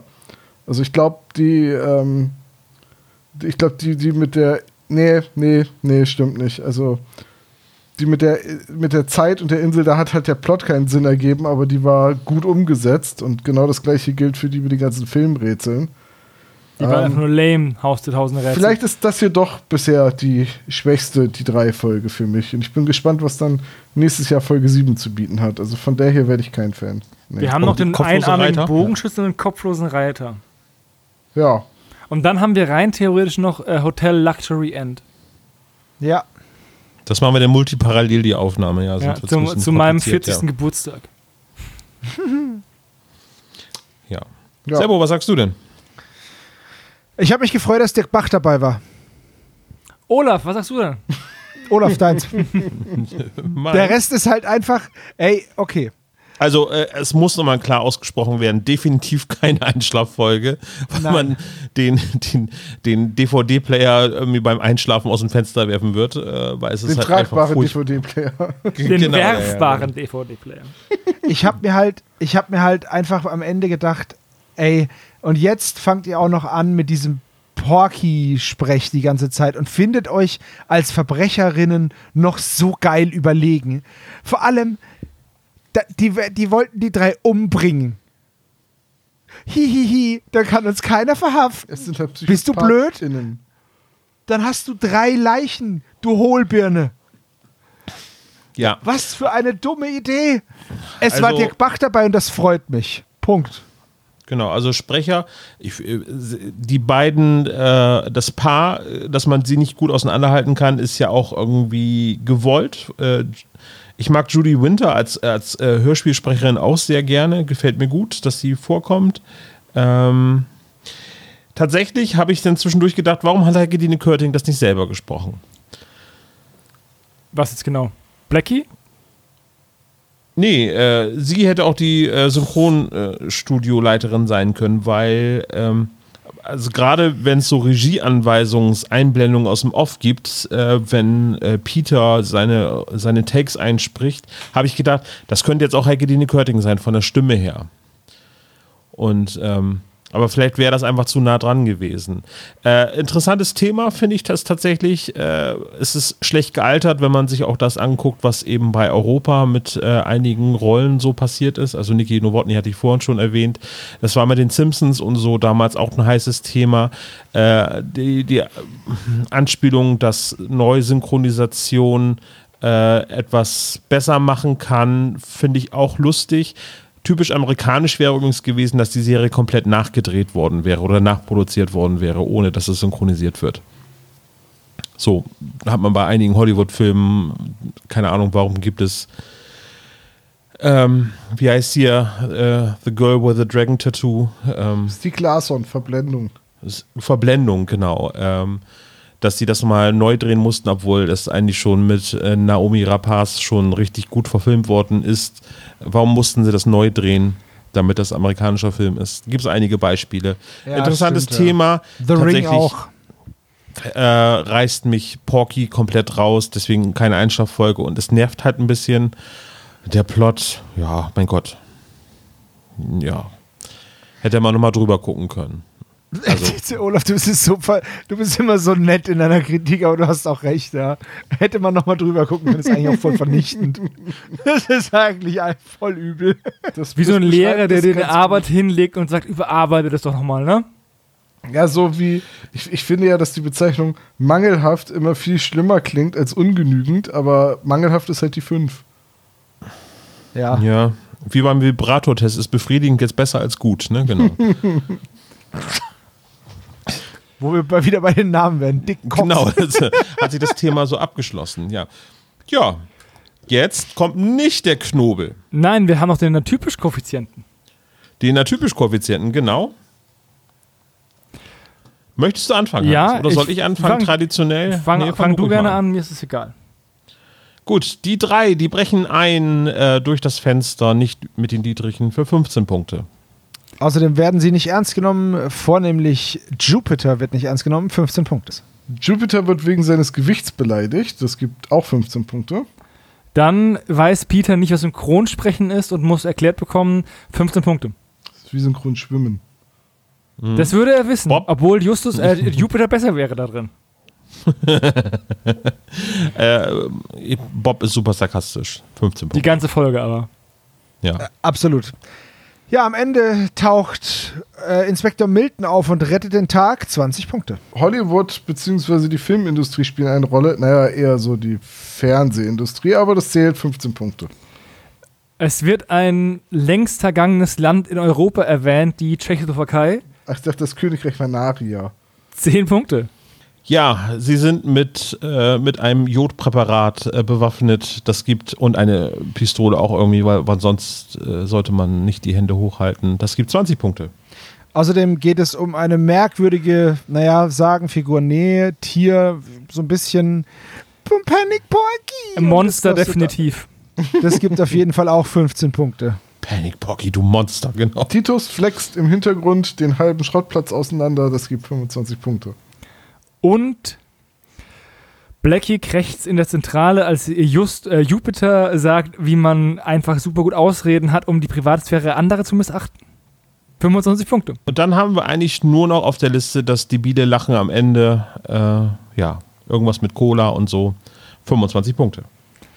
Und damit kommen wir auf einen nahttypisch Koeffizienten von 230 Punkten mit insgesamt 13 Klischees. Ist eher so Mich eine mittlere Folge. Mich würde mal interessieren, ob die Spezies ein Trinkspiel draus gemacht haben, wenn wir jedes Mal Justus gesagt haben. Und wer jetzt noch nüchtern ist, hätte ich denn gerne gewusst. Wer jetzt noch lebt.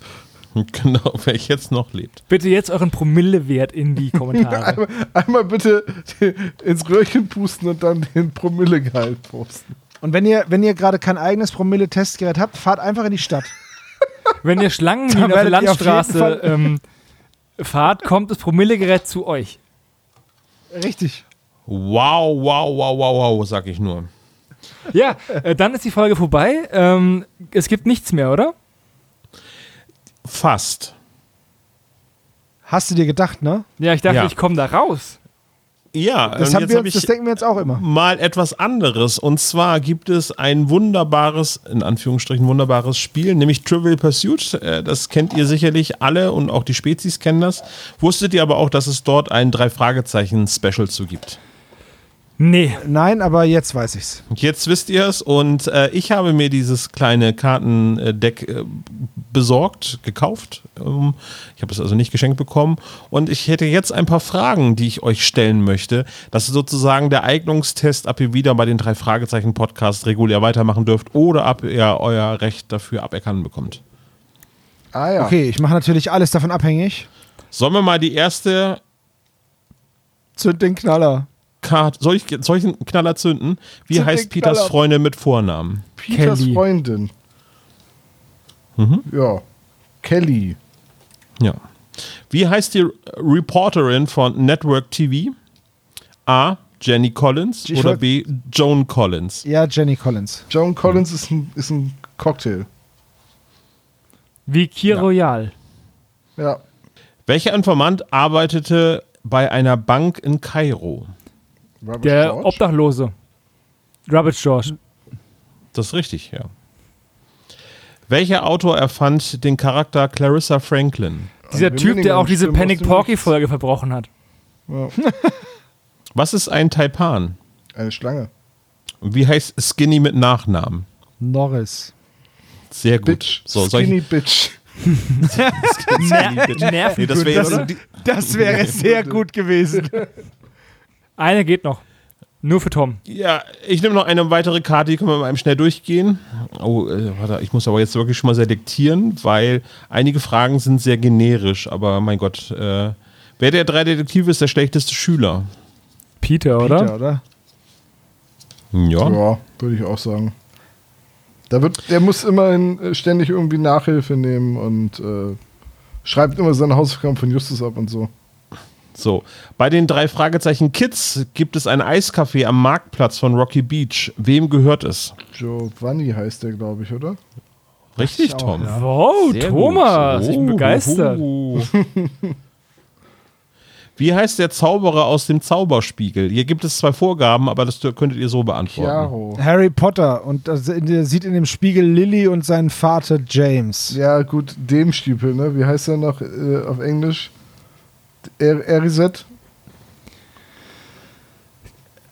Äh, ja, Chiavo, oder nicht? Chiavo aus dem Zauberspiegel. Ja, aber es gehörte einem Zauberer, dem äh, die Rokoko-Kokotte eben abgekauft hat. Ja, stimmt. Äh, Eieieiei. Nimm mal die, Der nimm mal, Zauberer Bill. lies mal die Beispiele vor. Ja, A. Houdini oder B. Baldini. naja, gut, dann Baldini. Ja. Okay, wäre ich aber nicht draufgekommen ohne Hilfe. ja. Mit Bill war ich nah dran. Überraschenderweise. Wer las den Karpatenhund als Hörbuch ein? Oliver Rohrbeck. Sicher? Ist falsch? War das nicht, äh, Andreas war das Fröhlich. nicht Andreas Fröhlich? Richtig, ja. Andreas. Hä, Fröhlich was hat denn Olli Rohrbeck dann gelesen? Das Gespensterschloss. Gespensterschloss. Ah, shit, ja. Richtig oder falsch? Ausgewählte Fälle von die drei Fragezeichen erscheinen auch als äh, Breie und vereinfachte Sprache. Als Breil? Ja. Also, Also als ich weiß es nicht, Blindenschrift. aber ich würde es mir wünschen, deswegen sage ich jetzt Das mal wäre ja. cool, ja. Ich finde es auch cool. Ich möchte auch, dass es wahr ist. Ich möchte auch, dass es wahr ist und frag mich, wie du die drei Fragezeichen noch vereinfachen kannst. Justus spielt Ähm. nicht mit. Justus äh, hat Redeverbot, genau. wow. Nein, aber leichte Sprache ist tatsächlich nicht ganz so einfach umzusetzen. Also auch Sätze müssen deutlich kürzer sein und, und Sachverhalte müssen Ganz erstaunlich, werden, wenn man Deutschlandfunk hört, da gibt es freitags immer die Nachrichten in leichter Sprache. Ähm, da wird dann halt auch immer zum Beispiel gesagt, der Präsident aus dem Land Iran und so weiter, damit halt immer klar ist, Iran ist jetzt ein Land. So, Okay. während halt in normalen Nachrichten auch gerne damit Umschreibungen gearbeitet wird, damit man nicht immer Iran, Iran, Iran sagen Du muss. meinst das Muller-Regime? zum Beispiel, ja. Wobei ich glaube, Muller-Regime würde jetzt im Deutschlandfunk wahrscheinlich nicht gesagt werden, aber äh, es werden dann Umschreibungen gefunden, so, ne? So die, die Eidgenossen, statt, um nicht wieder zu sagen, die Schweizer oder so. Äh, und das ist halt bei einfacher Sprache ist schon schwierig. Ich würde mir wünschen, dass es jeden Tag Nachrichten in einfacher Sprache gibt. Ja. Herzlich willkommen zu Nachrichten in einfacher Stra Sprache. Sieht gerade nicht so gut aus. Jetzt zum Wetter. Alle bekloppt geworden. ja, alle doof.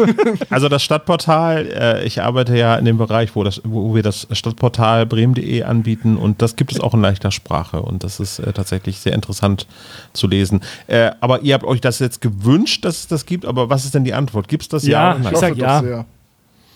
Gibt es, ja, das ist richtig. Und wie Das heißt Jelena mit. Nachnamen? Bitte? Wie heißt Jelena mit Nachnamen? Tscharkova. Charkova, ja. Sehr gut. Wenn ihr diese Fragen so mögt, dann schaut euch mal das Spiel Die drei Fragezeichen Trivial Pursuit an. Ähm, Wann kommen denn jetzt die schwierigen Fragen, Olaf? nächstes Mal. Okay. Wenn Dr. Knobel zurück ist. Ja. Dann kommen wieder Fragen, wie viele Cola-Dosen wurden denn getrunken in dieser Folge? Wisst ihr, wisst ihr was? Ich habe gesehen, es gibt vom Deutschen Panzermuseum ein Trivial Pursuit und ich bin, ich bin, ich bin hart versucht.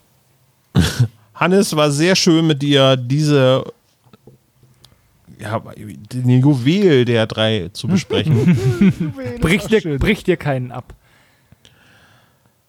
Gott sei Dank kommt jetzt der kopflose Reiter im nächsten Jahr. Darauf freue ich mich viel mehr, weil ich die Folge richtig, richtig gut fand. In Erinnerung und äh, auch jetzt ab und zu nochmal höre. Das Coole ist, du musst jetzt auch nur ein Jahr warten. Ist das nicht toll?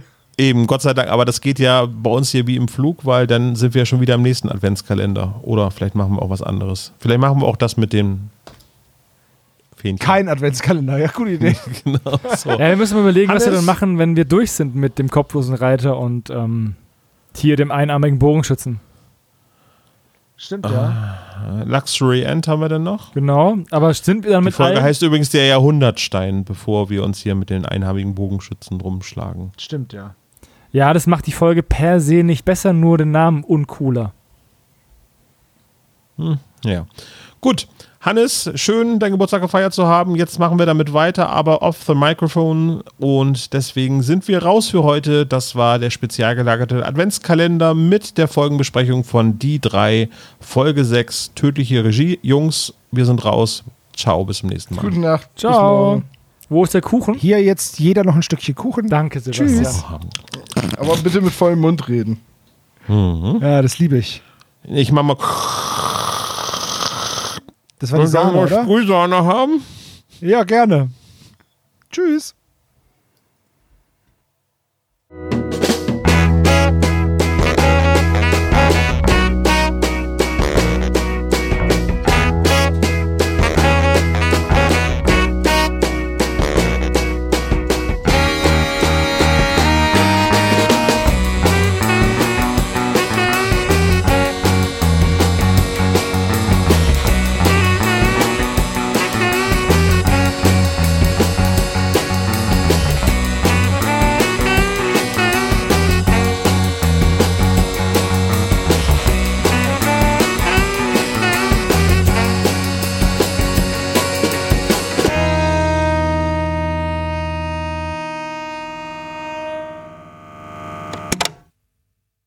Das war der spezial gelagerte Sonderpodcast. Ihr könnt die Jungs unterstützen über patreon.com slash spezialgelagert oder über paypal.me slash spezialgelagert. Der SSP bedankt sich recht herzlich bei Dr. Orgel für das tolle Intro und der Station Voice Heinz Kreinbaum. Der SSP ist ein Hobbyprojekt und steht in keinem Zusammenhang mit Kosmos oder Europa. Ihr findet den SSP auf Facebook, Twitter und Instagram, jeweils unter Spezial gelagert sowie auf YouTube. Außerdem könnt ihr die Jungs auf dem SSP Discord-Server antreffen. Alle Links findet ihr natürlich auf der Webseite spezialgelagert.de. Bis zum nächsten Mal.